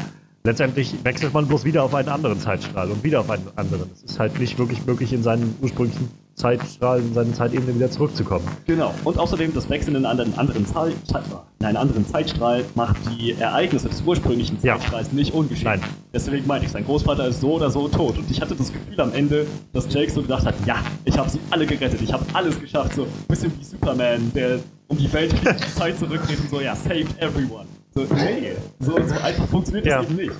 Ja, Das steht ja Ja. auch eigentlich im krassen Gegensatz zu dem, äh, was wir am Anfang gesagt haben, dass diese Zeitreise quasi nur in einem separaten Raum funktioniert, so, weil wenn es Hm. in einem separaten Raum wäre, könnte er auch nicht seinen Großvater retten, weil Ja, der genau, ist ja in diesem separaten Raum nicht alt. Nee, genau. Dann ist noch so eine Sache, wo wir gerade von seinem Großvater reden, muss ich das noch nebenbei anmerken. Das ist vielleicht kein, kein großes Manko, aber ich hatte persönlich ein ziemlich großes Problem damit, dass Jake sich an dasselbe Mädchen ranmachen wollte, an dem sein Großvater dran war. Ich meine, alternative Zeitschleifen und parallele Realitätsebenen hin und her, das wäre für mich ein absolutes Tabu. Ja. Er wusste es. Er wusste, dass die beiden was miteinander hatten. So, oh, da habe ich echt, krieg ich echt Gänsehaut. Das ist, das ist ich habe mich tatsächlich gefragt, ähm, wir haben ja quasi, also ich habe das jetzt so gedeutet, dass Miss Peregrine jedes Mal, wenn sie geresettet hat, immer wieder eine neue Zeitebene aufgemacht hat, sozusagen, in der sie dann waren. Ähm, und in jeder dieser Zeitebenen hat, ähm, hat Jakes Großvater angerufen und gesagt, hey, äh, ne, und bei denen, wie geht's euch? Und keine Ahnung was. Ja. Und dann in einer Zeitebene, was ja dann, glaube ich, auch die letzte war, weil danach ist die äh, Zeitschlaf ja dann ausgegangen, hat Jake im Prinzip geantwortet und gesagt, ja, also ist er reingegangen. Und hat dann was gesagt von wegen, ich wollte nur sagen, du bist ein toller Großvater gewesen, oder weiß ich, was er gesagt hat. Ich frage mich, was das sollte, also zurückblicken. Was das bringen sollte. Letztendlich, wenn der Film uns das so implizieren wollte, dass er seinen Großvater sowieso wieder gesehen hat am Schluss, weiß ich nicht, was das, also was das für einen Zweck erfüllt hat. Sie haben nichts draus gemacht. Denn Nee. es ist ja dieselbe Zeitebene, in der er seinem Großvater gesagt hat, ich, ich liebe dich, Grandpa oder so am Telefon, Mhm. ist ja die, in der letztendlich sein Großvater auch in der Zukunft wieder sieht. Ja. Und sein Großvater kommt nicht auf die Idee zu sagen, du, ähm, das warst du vor 80 Jahren so, so am Telefon, ne? Wollte ich nur mal angemerkt haben. Nö, wird einfach, ne? Alles klar. Hatten wir. Ja, ja, eben. Und das ist. Das sind halt so lauter Sachen, die so, wo man merkt, sie wollten einfach so ein bisschen Charme reinsprühen, auch wenn es halt völlig jeglicher Logik war. Ja. Und das ist halt mein nächster, denn die nächste Frage, die sich mir gestellt hat, wenn wir mal zu diesen ganzen Zeitschleifen kommen. Das ist so dieses. Zum einen wurde gesagt, wenn sie außerhalb der Zeitschleife sind oder die Zeitschleife sich auflöst, dann wird quasi, ich weiß nicht, die Zeit aufgeholt, die sie in der ganzen Zeit verschwendet haben oder sowas in der Zeit. So ganz genau Ja, wurde das nicht genau, aufgelöst. Das, das setzt aber wieder voraus, dass irgendwie Zeit letztendlich doch immer fixiert ist auf einen einzigen Punkt, nämlich den von Jakes Gegenwart Ja. und alles sich darauf fixiert, auf diesen einen Punkt und darauf immer wieder hinauf, äh, hinausläuft. Ähm, soll, ist das mal, wie es, äh, wie es auch sei. Ähm, letztendlich ist das Problem für mich dabei gewesen, dass, naja, wir haben zum Anfang gesehen, dass die außerhalb der Zeitschleife waren. Sie haben Jake ja. im verfallenen Haus, also die waren alle da. Er hat sie alle gesehen, sie haben, er war dann ja so blöd, da, irgendwie äh, hinzufallen und sich irgendwie K.O. zu hauen. Ja, das war selten. Und dann haben sie ihn alle zur Höhle gebracht, so von wegen des Farragut hat gesagt, wir sollen ihn zurückbringen. Da waren sie nicht in der Zeitschleife. Warum sind sie nicht alle zu Staub zerfallen, wie das uns gesagt wurde? Ja, waren sie im Jahr 2016 waren sie auch in keiner Zeitschleife, oder? Das ist naja, ja auch doch, nicht das war ja, das war ja eine Zeitschleife. Also das ist ein bisschen, also da ging es ja darum, dass die Hollows sich quasi auch eine Zeitschleife gebaut haben mit diesen ganzen Vogelmenschen, die sie sich da geholt haben. Und deshalb Anfang 2016 einfach immer jeden Tag im Januar da verbringen oder was das war. Aber ich, ich meine, die hätte sogar gesagt, dass sie nach einer Zeit zu Staub verfallen und nicht habe ich auch Zack, überlegt. Sofort. Vielleicht haben sie noch so ein paar Stunden. Ja, ja, das, das, ich meine, das wurde auch so erwähnt, dass die äh, also schnell altern, aber ich, nicht so stark. Ich meine, dass wir doch irgendwas gesehen haben, was echt schnell vergilbt und verstaubt ist. Eine, ja, genau, eine Rose. Genau. Die er von äh, Damit genommen hat, aber die hat doch, glaube ich, eine Nacht gebraucht, um komplett zu verwelken. Naja, das haben wir jetzt nicht gesehen. Sie war dann nächstes Mal verwelkt. Wie schnell das ging, haben wir jetzt nicht gesehen. Ne? Aber okay, ja. Aber man, man, könnte davon, man könnte behaupten, ohne damit falsch zu liegen, dass es eine Nacht gedauert hat. Ja, ja und eine, eine Rose ne? altert also, ja, auch. Das wurde nicht erklärt, das macht es auch nicht besser. Halt, ne? ist eine sehr vage Erklärung der ganzen Sache. Zu das sagen, wir können nicht, also ich meine, so wie sie sich gewehrt haben, wir können nicht. Du weißt, was mit uns dann passiert. Ah. Dafür haben die ganze davor, Menge riskiert. So. Davor, davon hat man am Anfang nichts gemerkt, dass sie gesagt haben, wir, wir können da nicht rausgehen nur. Ja. Oder dass sie sich irgendwie groß beeilt hätten oder so, ihn zu holen. Die haben ihm aufgelauert in diesem Haus. Also, wie lange waren die in diesem Haus, bis er überhaupt kam? Den ganzen Vormittag. Meine Güte, wann geht er denn nicht mal auf seine Spaziertour? Können die nicht ja, raus, hier ist Fledermausland. Das ist halt so, ach, keine Ahnung. Dann, äh, ähm, diese ganze Zeitschleifengeschichte war halt auch mit diesem Schiff, wo ich mich gefragt habe, als sie jetzt von einer Zeitschleife in die nächste gefahren sind, sind sie jetzt quasi dann in 1943 mit dem Schiff bis zu diesem Tower gefahren, wo 2016 die nächste Zeitschleife war oder was. So also, dass alle Zeitschleifen untereinander nochmal wie mit so einem Tunnel verbunden sind. Sozusagen. Ja, diese besonderen dann, Kinder können dann diese... Dann stellt sich mir aber die Frage, was haben, also ich meine, das sind über äh, 70 Jahre Unterschied gewesen. Zum einen, es ist sehr, sehr gewagt, dass diese komische äh, Jahrmarktsinsel da schon vor 70 Jahren existiert hat. Mhm. Glück gehabt, wenn es geklappt hat, okay. Aber also ich meine, wie, wie können sie dann einfach mal so dann trotzdem irgendwie von Zeitschleife zu Zeitschleife wechseln, aber nicht in unsere Real also in unsere normale Zeit wechseln. Und was ist mit diesem Schiff? Sieht das jetzt niemand in der ganzen Zeit? Hat niemand irgendwie in 2016, wenn dieses Schiff dann anliegt, irgendwie gedacht, also generell diese ganzen Leute, die da in diesem Hafen waren, haben sich nicht gewundert, dass da auf einmal so ein Schiff stand oder, oder lag. Ja. Oder dass da irgendwie diese Viecher durch die Gegend gerannt sind oder Skelette waren oder so. Sie haben sich immer mal ab und an umgedreht und müssen, ja, wer weiß. Aber das wirkte eher so, als ob jemand eine Matrix geschaffen hat, in der die, die ganzen äh, NPCs irgendwie alle recht dumm waren. Ja, so. Genau. einmal, ganz kurz wurde es einmal gezeigt, dass äh, so ein paar Forensiker Ganzkörperanzügen an der Leiche ja. eines Hollows gesessen haben. Und dann ist die Kamera so langsam davon weggeschwenkt. Also die Menschen interessieren sich schon, aber ich hatte auch das Gefühl, dass die in dem Moment nicht reagiert hätten, nicht reagiert haben, wie normale Menschen reagieren würden, wenn sie Skelette mit ja. Zähnen auf sich zulaufen. Ja. Da war keine Panik. Die haben einfach bestimmt, oh, was ist denn hier los? Das, das wirkt ja alles so täuschend echt. Mensch, mal ein Stück Popcorn raus. Ja, das war ungefähr. Was zum Geier wie gesagt, dann, dann habe ich mich halt gefragt, irgendwie mit diesem Schiff, also letztendlich, wie ist Jake wieder in diese Zeitschleife reingekommen? Er ist von einer Zeitschleife irgendwie in die nächste und dann wieder in die nächste, bis er dann irgendwie 1942 war und bei der Marine angeheuert genau, hat, ja. was auch eine interessante Theorie ist, also interessantes Vorgehen ist. Aber der Punkt dann war ja irgendwie, dass er von da aus wieder zurück in die Zeitschleife auf dem Schiff gekommen ist. Wie? Also haben sie dann wieder irgendwann dieses kaputte Schiff durch die Meere treiben sehen und gesagt, ach, das ist ein ganz normales kaputtes Schiff, fahren wir einfach weiter? Oder ich, ich weiß nicht. Also irgendwie, das, äh, das erscheint mir alles nicht. Es ist nicht logisch. Nee. Absolut nicht. Und das gibt's, ab, mal abgesehen von Magie und Zeitreise und Genmutation, es gibt Filme, die trotz all dieser Sachen das trotzdem logisch aufbauen. Ja, eben. Eben, eben. Und das ist, glaube ich, der Gro also noch das Größte, was mich, äh, naja, nicht das Größte, ich glaube, am meisten haben mich noch die äh, Bösewichte gestört, weil ich dann an einem gewissen Punkt denke, ja, gut, wenn sie jetzt ihr Zeitreisekonzept halt mir so auf die leichte Schulter nehmen, dann ist das irgendwie auch okay. Aber wenn man halt näher reinschaut, ist es halt schon ein bisschen traurig. Weil, oder was ist traurig, aber ein bisschen ärgerlich, so, weil man das sieht und denkt so, eigentlich macht das anders mehr Sinn. Ja. Wir könnten uns eigentlich hinsetzen und das umschreiben, dass es mehr Sinn macht. Ja, Theorie. ja, sie hätten sich halt, vielleicht hätten sie es auch einfach ein bisschen besser noch erklären müssen als ein, so, wir können das neu machen. Und das war halt auch sowas, wo ich mich gefragt habe, wenn die diese Macht haben, 24 Stunden zu resetten, an was ist das gebunden? Also ich meine, hätten sie nicht in dem Moment, wo irgendwie der Hollow vor der Tür steht, klick, 24 Stunden zurück, jetzt wissen wir, in 24 Stunden ist er hier. Ja. Ja. Oder muss man dafür immer eine Schallplatte laufen haben und, und klick, eine Taschentuch in der Hand haben oder wie? Oder Ja, das weiß halt keiner. Wurde nicht erklärt. Alles möglich. kann man sich jetzt, kann man auch jetzt argumentieren, vielleicht hatten sie damals den Schallplattenspieler noch nicht. Ja, ich weiß nicht. Das ist so, diese Mythologie ist halt einfach so ein bisschen oberflächlich. Ja. Das ist, glaube ich, so das äh, Problem an der ganzen Sache. Ähm, vielleicht hätte man das alles etwas anders aufziehen können, sollen. Sollen. Ja, ich glaube, ich habe mich jetzt erstmal nochmal ein bisschen leer gehauen. Ich glaube, ich äh, habe damit erstmal aus dem Weg, was mich so ein bisschen gestört hat.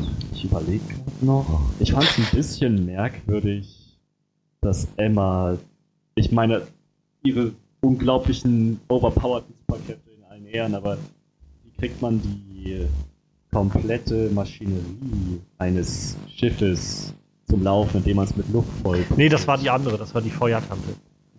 Äh, Maschinenkessel einfach zum Kochen gebracht hat.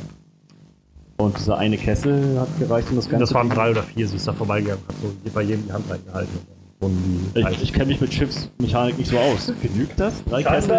Schon. Ich weiß auch. Okay, gut. äh, Im Notfall haben sie einfach Emma hinten rangehängt und sie hat gepustet und sie dann so, so mit Luftdruck über das Wasser bewegt oder so. ist halt noch so ein kleines Marco, das mir aufgefallen ist, wenn Emma wirklich das hätte tun können, was sie behauptet hat, tun zu können, dass sie nämlich Luft komplett kontrollieren kann, hätte sie, hätte sie nicht nur auf dem Boden ohne Bleischuhe laufen können müssen, sondern sie hätte auch einfach locker irgendwie Luftblase erschaffen können und, naja, so mit 800 km/h irgendwie Ja.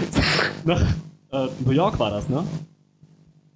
Und diese, an dieses. Pier. Nee, das war, glaube ich, in England. irgendwo. Naja, Ich war, weiß. war glaube ich, England? England. Ich weiß, war England, ja. Ich meine, es war auch, ich meine, es war in England irgendwo so ein, so ein Jedenfalls zu dieser, zu diesem Ja, Pier Funpark hinfliegen können mit mordsmäßiger Geschwindigkeit. Da hätte sie nicht erst diesen riesen Frachter aus, bis aus den Tiefen des Meeres emporheben müssen.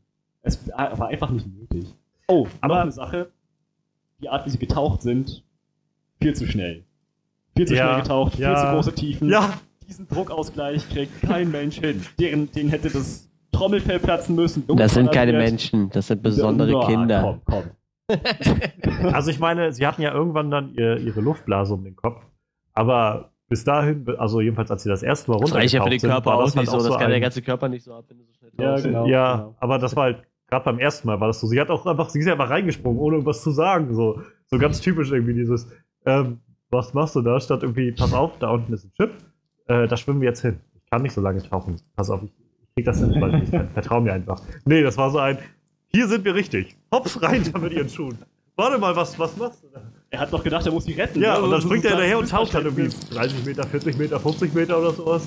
Und so Stell dir mal vor, er hätte tatsächlich das Bewusstsein verloren oder so und sie mit den Bleischuhen. Oh, Das so Mist. Film zu 24 Ende. Stunden einmal zurücksetzen. Und bitte für uns mit Bewusstsein, aber für ihn nicht. Ihn einfach Ja, nur genau. zurücksetzen. Oh Gott. Aber das fiel mir jetzt auch gerade ein, also wir, wir hatten ja gerade gesagt, dass die Zeitschlaufe quasi, wenn die beendet, Zeitschleife, wenn die beendet wird, das aufholt, was sie irgendwie verbracht hat in der, in der Schleife. Warum sind die eigentlich nicht gealtert, als die Zeitschleife zusammengefallen ist bei Miss Peregrine? Ich glaube, das war so, dass die noch irgendwie in 1943 geblieben sind. Warum? Äh, weil. du fragst aber auch Sachen. Äh, Plot Demands und so. Naja, ja. Äh, okay. Und auch, was mir dazu noch einfällt, also dieser Zugang war immer an irgendwelche Orte gebunden, also entweder dieses Pier oder dann diese Höhle, die da war. Konnte man diese, also kon, was ich mich gefragt habe, war, kann man die Zeitschleife jetzt nur durch eine Höhle im Jahr, ähm, im Jahr 2016 betreten oder könnten auch so Leute aus dem Jahr 1903 oder auch einfach mal 1980 oder so, die sich in dieser Höhle verlaufen und auf einmal 1943 rauskommen können, oder? Ja, also im Endeffekt, das, da irgendwie alle, also fa alle faktisch Wochen können das ja nur besondere Kinder, die durch diese Türen gehen. Und faktisch können die das aus jeder Zeit. Eigentlich schon. Weil die gehen ja auch aus dem Jahr 43 in, in irgendwo hin, wo sie 2016 landen. Also kannst du wohl aus jeder Zeit in jede Zeitschleife laufen, wenn du eins von diesen besonderen Kindern bist. Deshalb kann sich da auch kein normaler Mensch rein verlaufen. Das ist so Wahrscheinlich besonders zu sein ist der Schlüssel zu äh, Zeitschleifen wechseln zu können und Ja. resettet zu sein, ohne das Bewusstsein zu verlieren. Ja, das, gut, das kann ist das natürlich so. sein, aber das, Aber eigentlich sind wir alle besonders. Ja. meine Mama hat auch gesagt, ich will was ganz Besonderes. Ähm, um also für mich nochmal zum Ende zu kommen, eine Sache, die ich noch so klein anmerken wollte, die, die ich ein bisschen schade fand, war, dass Judy Dench dabei war und dann Oh, irgendwie ja. in einer, Schi- also so eine Szene dabei war und dann so einfach weggeext wurde, so ohne. Okay. Das war jetzt irgendwie so ein bisschen schade gerade, dass die einfach weg war. ja. Ja, das hat mich, also war so fand ich ein bisschen schade, weil Judy Dench einfach mal eine krass gute Schauspielerin ist. Und ja, Also ich hätte jetzt nichts weiter hinzuzufügen. Ich wäre fertig. Auch, äh, das ist die, äh, ist das die bei, die bei Jam- James Bond? Die, Genau, äh, genau die. Miss Moneypenny. Ja, genau, so ist sie. Ja, ja, genau. Ja, ich wollte gerade sagen, wer stimmt, kann ich auch. Vielleicht erklärt das auch irgendwie diese, dass sich der äh, James Bond Plot auch irgendwie von den 60ern bis heute zieht oder so. Weil sie eigentlich immer diese ganzen Sie, sie, sie gebaut hat oder so. ja, sie ist ein Imprint. Ah. Tja. Meine Güte. Oh, äh, noch eine kleine Anmerkung. Nicht nur die Bösewichte waren unglaublich dumm. Auch Jake, der Oh es ja. partout nicht hingekriegt hat, Mit einer mit Armbrust. einer zu Armbrust zu schießen. Er hat nie getroffen. Kein schießen. einziges Die Mal. ersten Male schon noch. Da hat er dann diesen, als dieser Hollow ins Haus kam, hat er den noch in die, in, in die Schulter und so getroffen. Ja, aber ich glaube, der wollte auch Headshots landen. So. Das ist auch nichts geworden. Ja, aber gut, aber der, ich der mein- Hollow, er war für ihn sichtbar. Ja. Also ich, aber ich meine, das war schon mal näher dran als das, was er zum Schluss gemacht hat, wo er den irgendwie drei Meter gegenüber stand. Ja. Zoom, so einmal so zwei Meter vorbeigeschossen. Ja. So, wow. Ich meine, wow, echt jetzt. Und an der Stelle wäre es zum Beispiel nützlich gewesen, wenn man jemanden gehabt hätte, der äh, einfach einmal Luft holt und den an die Wand pinnt oder sowas, dass man einfach in Ruhe nachladen kann. Genau, ja. Ach, der ist daneben gegangen. Warte, Sekunde. Moment, bin gleich soweit. Ja. Der hätte alle Zeit der Welt gehabt, wenn die es richtig gemacht hätten. Aber sie waren alle irgendwie ein bisschen unterbelichtet. Ja, und wie schade, dass Baron auch erst zum Schluss darauf gekommen ist, sich nochmal in einen anderen Menschen zu verwandeln. Also Jack. Ja. Das hätte er ja die ganze Zeit weitermachen können. Tja. Der hätte Fahrradkette. Ja. Ich frage mich auch generell, wie die diese Zeitschleifen gefunden haben. Also es wurde ja gesagt, dass die auch andere Zeitschleifen geplündert und zerstört haben und so. Wie? Ja, wie finden die die? Also ich meine, bei dem war, der, war jetzt echt viel, viel Glück dabei, dadurch, dass der Fa Großvater gestorben ist und dann nochmal drei Monate verbracht wurden, damit irgendwie Jake dazu zu überreden, zu dieser Insel zu gehen. Äh, und dann irgendwann darüber hinaus darauf zu kommen, dass der Eingang da ist. Wo ich mich aber auch frage, wo, die wussten jetzt also doch schon, dass der Eingang auf dieser Insel ist, oder wie? Hätten sie dann nicht einfach, die so groß war die jetzt ja, glaube ich nicht. Also hätten sie dann nicht einfach alle Höhlen kurz abchecken können und dann hätten sie den Eingang sowieso gefunden, oder? Und, und allem, wie ist es in den anderen Zeitschleifen? Also, die sind doch, wenn ich das richtig verstanden habe, wirklich abgeschottet von allem anderen. Die haben ja, Ja. nicht mal mehr einen Großvater, der irgendwie ab und an dahin telefoniert.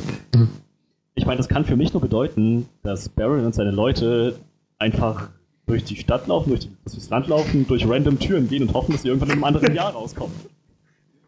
So, oh, hab, hab eins, hat ja nur fünf Jahre gedauert. Mensch, Mensch. Ja, Mensch, da gab es ja doch so einiges hier. Äh, ich glaube, wir können zum, äh, zu unserem Resümee kommen. Resümee. Oh yeah. Bam, bam, bam, bam. Ja, das Resümee. Ähm, was kann ich sagen? Wenn ich für mich spreche, der Film hat viele logische Schwächen. Ja. Ähm, Gerade mit so Zeitreisen und so bin ich auch gerne jemand, der sich immer darauf einlässt, zu sagen, okay, das funktioniert aber so eigentlich nicht und ihr stellt euch da gerade selbst ein Bein oder so. Ähm, aber wenn ich das mal außen vor lasse, bietet der Film mir vor allem eigentlich bei dem bösen Grund, dass ich so ein bisschen das Gefühl habe von eigentlich lässt mich das gerade sehr unzufrieden da. Weil das ist losgelöst von jeder Logik. Es macht einfach nur, es hilft dem Plot irgendwie nicht, wenn die Bösen einfach nur so mal notwendigerweise reinkommen. Davon ab gefiel mir halt die, die visuelle Komponente sehr gut. Das Schauspiel gefiel mir wirklich gut von Eva Green und Asa Butterfield besonders. Ich mochte sehr gerne, äh, Eva Green jetzt auch mal in einem vollen Film zu sehen. Naja, und davon ab äh, mochte ich halt eigentlich auch die Prämisse so mit diesen Kindern und, und dass es halt ein bisschen andere Herangehensweise war, nicht wie bei den X-Men. Am Ende des Tages ist aber genau das, was ich mir eigentlich erhofft hatte, so ein bisschen Tim Burton wieder zurückzusehen und, und wieder mal so ein Burton-Meisterwerk zu bekommen, ist überhaupt nicht passiert. Also ich habe halt, keine Ahnung, ich habe halt irgendwie nicht einmal das Gefühl gehabt, dass gerade so ein Funke auf mich überspringt, der mich gerade so mitreißt und mir so ein, so ein begeistertes Gefühl wie bei Harry Potter oder sowas gibt. Also bei so einer Fan, bei so einem Fantasy-Film halt, wo ich das Gefühl habe, ich fühle mich gerade aufgenommen in diese Welt, ich fühle mich gerade so richtig. Da ist mir auch egal, wenn da was mit dem Plot nicht stimmt. Ja, bei Harry Potter haut das mit dem Zeitumkehrer nicht hin. Das ist immer witzig, sich darüber aufzuregen. Aber die Welt hat wenigstens gestimmt. Und es hat einen mitgenommen trotzdem, auch wenn das irgendwie logisch jetzt nicht wirklich Sinn gemacht hat. Und das habe ich halt bei dem Film leider, leider nicht gehabt, dass ich mich da mitgerissen gefühlt habe. Also ich fand es schön anzusehen. Wobei ich am Schluss nochmal sagen muss, ich fand das 3D völlig unnütz. Also es gab nicht einen Moment, wo ja, ich gedacht habe, das ja, 3D das war jetzt völlig unnötig. Selbst in den Szenen aus dem Trailer, wo ich gedacht habe, so dieses mit dem Schiff und so, das wäre bestimmt voll cool. Das war letztendlich genauso lang wie im Trailer die Szene mit dem Schiff. Das war so, ah, und innerhalb von 20 Sekunden zeigen wir kurz, wie das Schiff gehoben wird. Und, ja. und wie gesagt, visuell, ja, also vom 3D, das hätte man sich sparen können.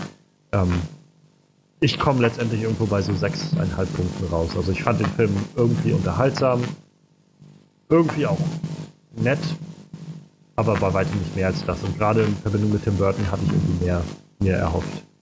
Ja, wo du es schon ansprichst, mehr erhofft. Ich fand eben das Setting interessant, die Prämisse war, hatte viel Potenzial.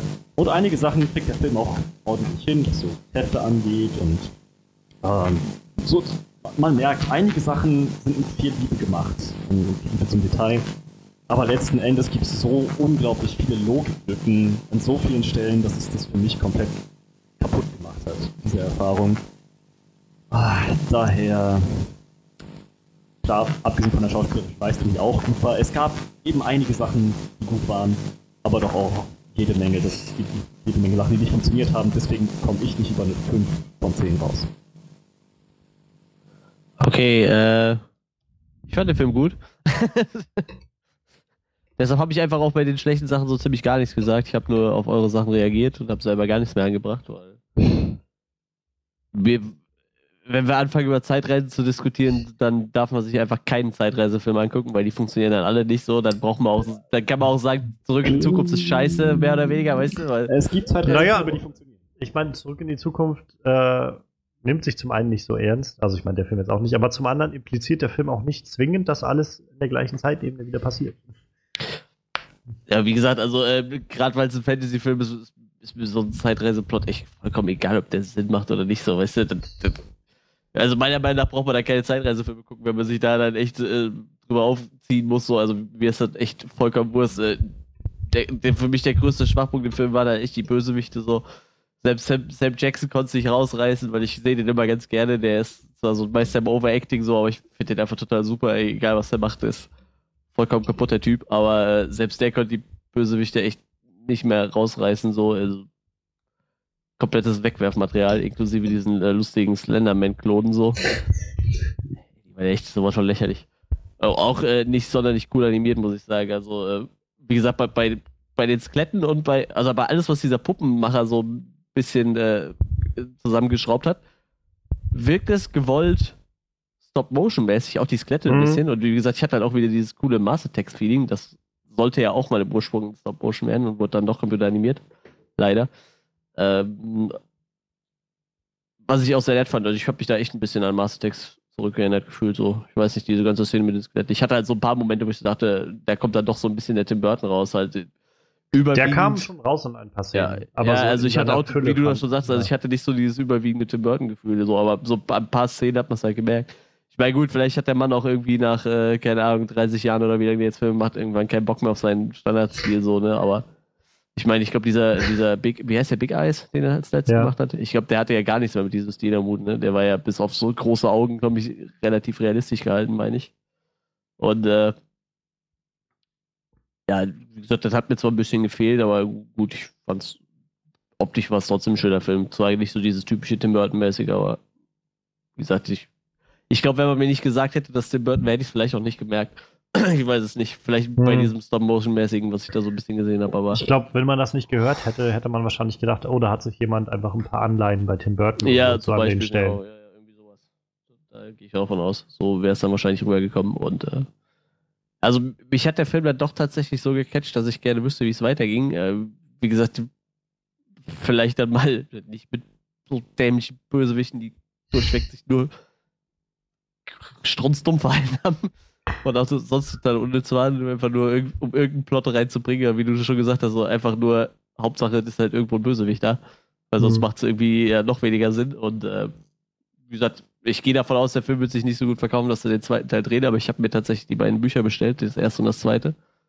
Einfach weil, weil ich A wissen will, wie nah sind die an der Vorlage dran, wie gut ist die Vorlage und B, wie geht's halt weiter so. Ne? Also, nach dem, was ich jetzt gehört habe, ähm, wir hatten ja, wir waren noch mit ein paar ähm, Leuten im Kino und die auch das Buch gelesen haben und das Ende des zweiten Buches ist auch das Ende des Films so ungefähr. das Ende des zweiten Buch, okay, Ja, interessant. Das heißt, also in dem Film wurden wohl zwei Bücher mit Oder das ist natürlich bitter, weil der dritte Mann, der kommt jetzt erst raus bei uns. gut, alles klar. Ähm, ja, gut, dann äh, werde ich sie trotzdem lesen. Die sind doch Also relativ der- kurz, glaube ich. Der Film hat bisher Hat auf jeden Fall Plus gemacht, aber wenn Werbekosten. sind ja nicht 66 berechnet. Millionen in Amerika und dann in, weltweit bisher 197 Millionen. Und bei 110 Millionen Produktionskosten. Ja, plus Werbung wird er jetzt ja, ein bisschen gerade im Plus sein. Ja, Gerade wie gesagt, bei- wahrscheinlich wird es keinen zweiten geben, aber ähm, wie gesagt, mich interessiert trotzdem, wie es weitergeht und ich will dann diese drei Bücher auch lesen. Der dritte Mhm. Mann kommt bei uns noch raus. Soweit hat es mich dann doch gecatcht. Deshalb, also ich habe mich echt äh, die zwei, wie lange geht der Film? Zwei Stunden ungefähr. Ich habe mich dann doch relativ gut unterhalten gefühlt und deshalb gebe ich dem sieben von zehn. Ja, das ist ja irgendwie oh, ja, so ein bisschen durchwachsen. Du bist gar nicht so sehr Debbie Downer gewesen. Also. Ich hatte es echt schlimmer erwartet. Ich dachte, er kommt so bei 7 von 10 raus. Nee, also dafür war ich jetzt auch nicht umgehauen. Ja, wie gesagt, also ich habe sieben von zehn gegeben. Ich fand es halt echt äh, okay. Also ich, ich habe mich gut unterhalten gefühlt. Wie gesagt, ich, ich kann halt diesen Zeitreiseplot halt komplett wegstreichen, weil das macht halt bei allen anderen Filmen auch nicht mehr Sinn so irgendwie. Deshalb, also ich fand es echt okay. Ich kann dir zwei Beispiele nennen, wo es Sinn macht. Es sind keine Filme, sondern Serien. Du kennst Okay. sie auf jeden Fall beide. Und, und du kennst zumindest eine von ihnen. Eine ist Game of Thrones. Ja. Die Geschichte mit Bran. Der Zeitreiseplot. Oder ja, das, das ergibt komplett Sinn, ist komplett stimmig. Und was auch ziemlich gut funktioniert, die Zeitreisen in Lost. Ja, ja, ja, gut, aber Lost, Lost in sich ist aber auch sehr weird. So, also, ich ich, ich Ja, weiß nicht, vielleicht fällt einem da nicht auf, wie weird da noch Zeitreisen drin reinspielen, aber. Also ich habe mich mal wirklich damit auseinandergesetzt, was da alles passiert. Und also da hat sich J.J. Abrams schon Gedanken gemacht und das, das ist logisch. Nur mal so nebenbei angemerkt. Also es gibt schon Zeitreise in Fantasy Ja gut, aber ich sag mal, dann hast du jetzt äh, zwei Beispiele und äh, die kannst du halt aber auch nicht auf jeden Zeitreisefilm dann ummünzen, so, ne? Ich meine, Nein. nein. da wären die vielleicht relativ öde so, wenn es immer dasselbe Konzept wäre, aber ja, wie gesagt, also, mit mir war das jetzt, äh, war dieses Zeitreise-Ding halt da echt relativ wurscht. Ich habe da gar nicht so viel drüber nachgedacht beim Gucken von dem Film, ob der jetzt, ob das jetzt alles Sinn macht mit dem Zeitreise oder nicht. Hm. Jetzt eben, wo wir drüber geredet haben, habe ich halt schon gemerkt, dass es meistens keinen Sinn macht, aber Ich weiß nicht, ich bin dann halt so langsam einfach bei. Zeitreisen, dass ich sofort immer anfange, auf sowas zu schauen und Ja. zu überlegen, passt das eigentlich mit der Kontinuität, die sie da zu Anfang eingeführt haben? Und, und wie, also wie bauen sie das auf? Sagen sie, es, es läuft halt darauf hinaus, dass man unterschiedliche Zeitstränge aufmacht oder, oder dass man irgendwie die Vergangenheit einfach nicht ändern kann? Gibt es ja auch einige Beispiele, Ja. so wie bei äh, die Zeitmaschine, also The Time Machine, diesem Remake, war ja im Prinzip die Voraussetzung dafür, dass er immer zurückgereist ist, um seine verstorbene Frau zu retten zu wollen und sie jedes Mal immer wieder gestorben ist, weil einfach der Punkt war, man kann die Vergangenheit nicht ändern, weil sonst schaffst du ja ein Paradoxon, dass du selbst nicht mehr und so weiter. Ähm, das will, auf sowas will ich dann nämlich achten. Was passiert jetzt? Wie denken sie sich das? Und irgendwie haben sie sich in dem Film mal das gedacht und mal das gedacht und mal das gedacht. Es stört einen eben schon, wenn dann irgendwie so ein Paradoxon entsteht, wenn man sich dann denkt, das hätte eigentlich nicht passieren dürfen. Ja. Ähm, Äh, cooler Zeitreisefilm ist übrigens Looper. Ich wollte gerade sagen, Looper gesehen ist, glaube ich, ein, ich habe ihn leider noch nicht gesehen, aber der wird, von dem wird immer viel gesagt, dass der eigentlich ziemlich gut sein soll mit seinem Zeitreisekonzept und wie er das aufzieht. Und äh, Primer ist auch noch so ein Film, den ich unbedingt mal schauen will. Ich habe den noch nicht gesehen. Von 2004 Den kenn ich ist das so ein Sci-Fi-Film. Ist auch, glaube ich, mehr so ein Indie-Ding gewesen. Ähm, ich habe halt von ganz vielen Seiten gehört, dass man den Film irgendwie fünfmal schauen soll, bis man irgendwie. Also, weil die wirklich versuchen, so wirklich das gesamte Zeitreisekonzept mit allen Rückwirkungen und Vorwirkungen, die das haben kann, irgendwie aufzuziehen und zu erklären und so auch wirklich umzusetzen. Und bis man wirklich dahinter kommt, was jetzt gerade passiert, wer jetzt gerade in welcher Zeitebene ist, wie das, Mhm. wie sich das alles auswirkt und so weiter, ähm, muss man den wohl zwei, dreimal gesehen haben, damit man das wirklich alles durchschaut. Und das ist eigentlich so ein. Eigentlich mag ich solche Mindfuck-Filme. deshalb Ich muss mir den eigentlich Ja, mal irgendwann ja. anschauen. Ähm, ja. Noch ein guter Zeitreisefilm, den ich empfehlen kann. Ich fand ihn ziemlich gut. Trek Almanac. Ja, stimmt, fand ich auch gut. Ich glaube, da hatten wir letzte Woche schon mal drüber geredet. Ja. Yep. Ich äh, will es nur noch mal erwähnt haben. Ja, Okay. ansonsten, ich habe hier gerade noch eine Liste auf mit äh, Zeit- Zeitreisefilmen. Donnie Darko habe ich leider noch nicht gesehen, aber Oh ja, soll eigentlich auch, auch ein sehr gut guter sein. Film. Ja. Ähm, 12 Monkeys soll, glaube ich, auch recht Hab ich gut auch gesehen, ja. Ähm, Butterfly-Effekt fand ich eigentlich ganz cool gemacht, Ja, so von der. Der Idee. erste auf jeden Fall, die anderen zwei nicht. Ja, die anderen habe ich dann noch Die habe ich nicht gesehen. Ja, brauchen wir auch nicht. Also die sind echt kompletter Müll. Ich habe mir die Trilogiebox gekauft und voll rausgeschmissenes Geld. Und natürlich der Klassiker Time Cop mit Jean-Claude Van Damme. nee, aber ein Film tatsächlich, wo ich den gerade nochmal lese, den ich gesehen habe und sehr, sehr geil fand, war Source Code. Den habe ich nicht gesehen. Den fand ich auch sehr, sehr gut gemacht. Auch von seiner Prämisse her. Mit also Duck, äh, ein Film von ähm, Doug Jones? Nee. Doch. Doug Jones war der andere. Den ich meine ist. Der Regisseur von Warcraft war. Duncan Jones? Duncan Jones. Ha! Nicht Doug, sondern Danke. Du hast von Doug Jones erwähnt und das hat das jetzt gerade. Du bist Ja, könnte sein. Ja, nee, Duncan Jones, genau, den meinte ich. Regisseur von Moon und von Source Code und auch jetzt äh, Warcraft gewesen. Und das ist auch ein sehr guter Film, finde ich, der das so ein bisschen behandelt, das Thema Source, äh, Zeitreise Source Code von 2011. Mensch, da fliegt die Zeit wieder dahin. Und ihr könntet theoretisch sogar eine Zeitschleife machen, indem ihr euch das immer und immer wieder anhört, diesen Podcast. Aber immer wieder Ähm, neu runterladen. Genau, und äh, teilen und alles, was man damit machen kann. Ne? Kommentieren und äh, am besten E-Mails checken an eure Freunde. So Ketten-E-Mails. Genau. Schick diese E-Mail an fünf weitere Freunde, wenn du nicht willst, dass du bei deinem grausamen Tod stirbst. Ganz genau diese Sachen. Ähm, ja, das, äh, ich freue mich, dass wir heute noch wieder so viel zusammengekriegt haben. War ja auch wieder ein sehr interessanter Film. Nächste Woche, der Plan steht, ähm, The Accountant, Oh yeah. Ben Affleck Ja. als autistischer Batman. Batman, äh, Assassinen, Auftragskiller oder sowas in die Richtung. Ich bin gespannt, ähm, wie das so wird, wie unsere Meinung über das Ding werden wird. Mal schauen, was sonst noch die nächste Woche passiert. Dafür haben wir ja dann unsere Highlights der Woche. Und ähm, insofern ähm, guckt auf die Website spaceluchadores.de, guckt auf die äh, Facebook-Seite Onscreen Review und äh, ladet euch den Podcast runter, wo ihr möchtet, bei Soundcloud äh, oder bei iTunes oder ich glaube, der gibt's gar nicht.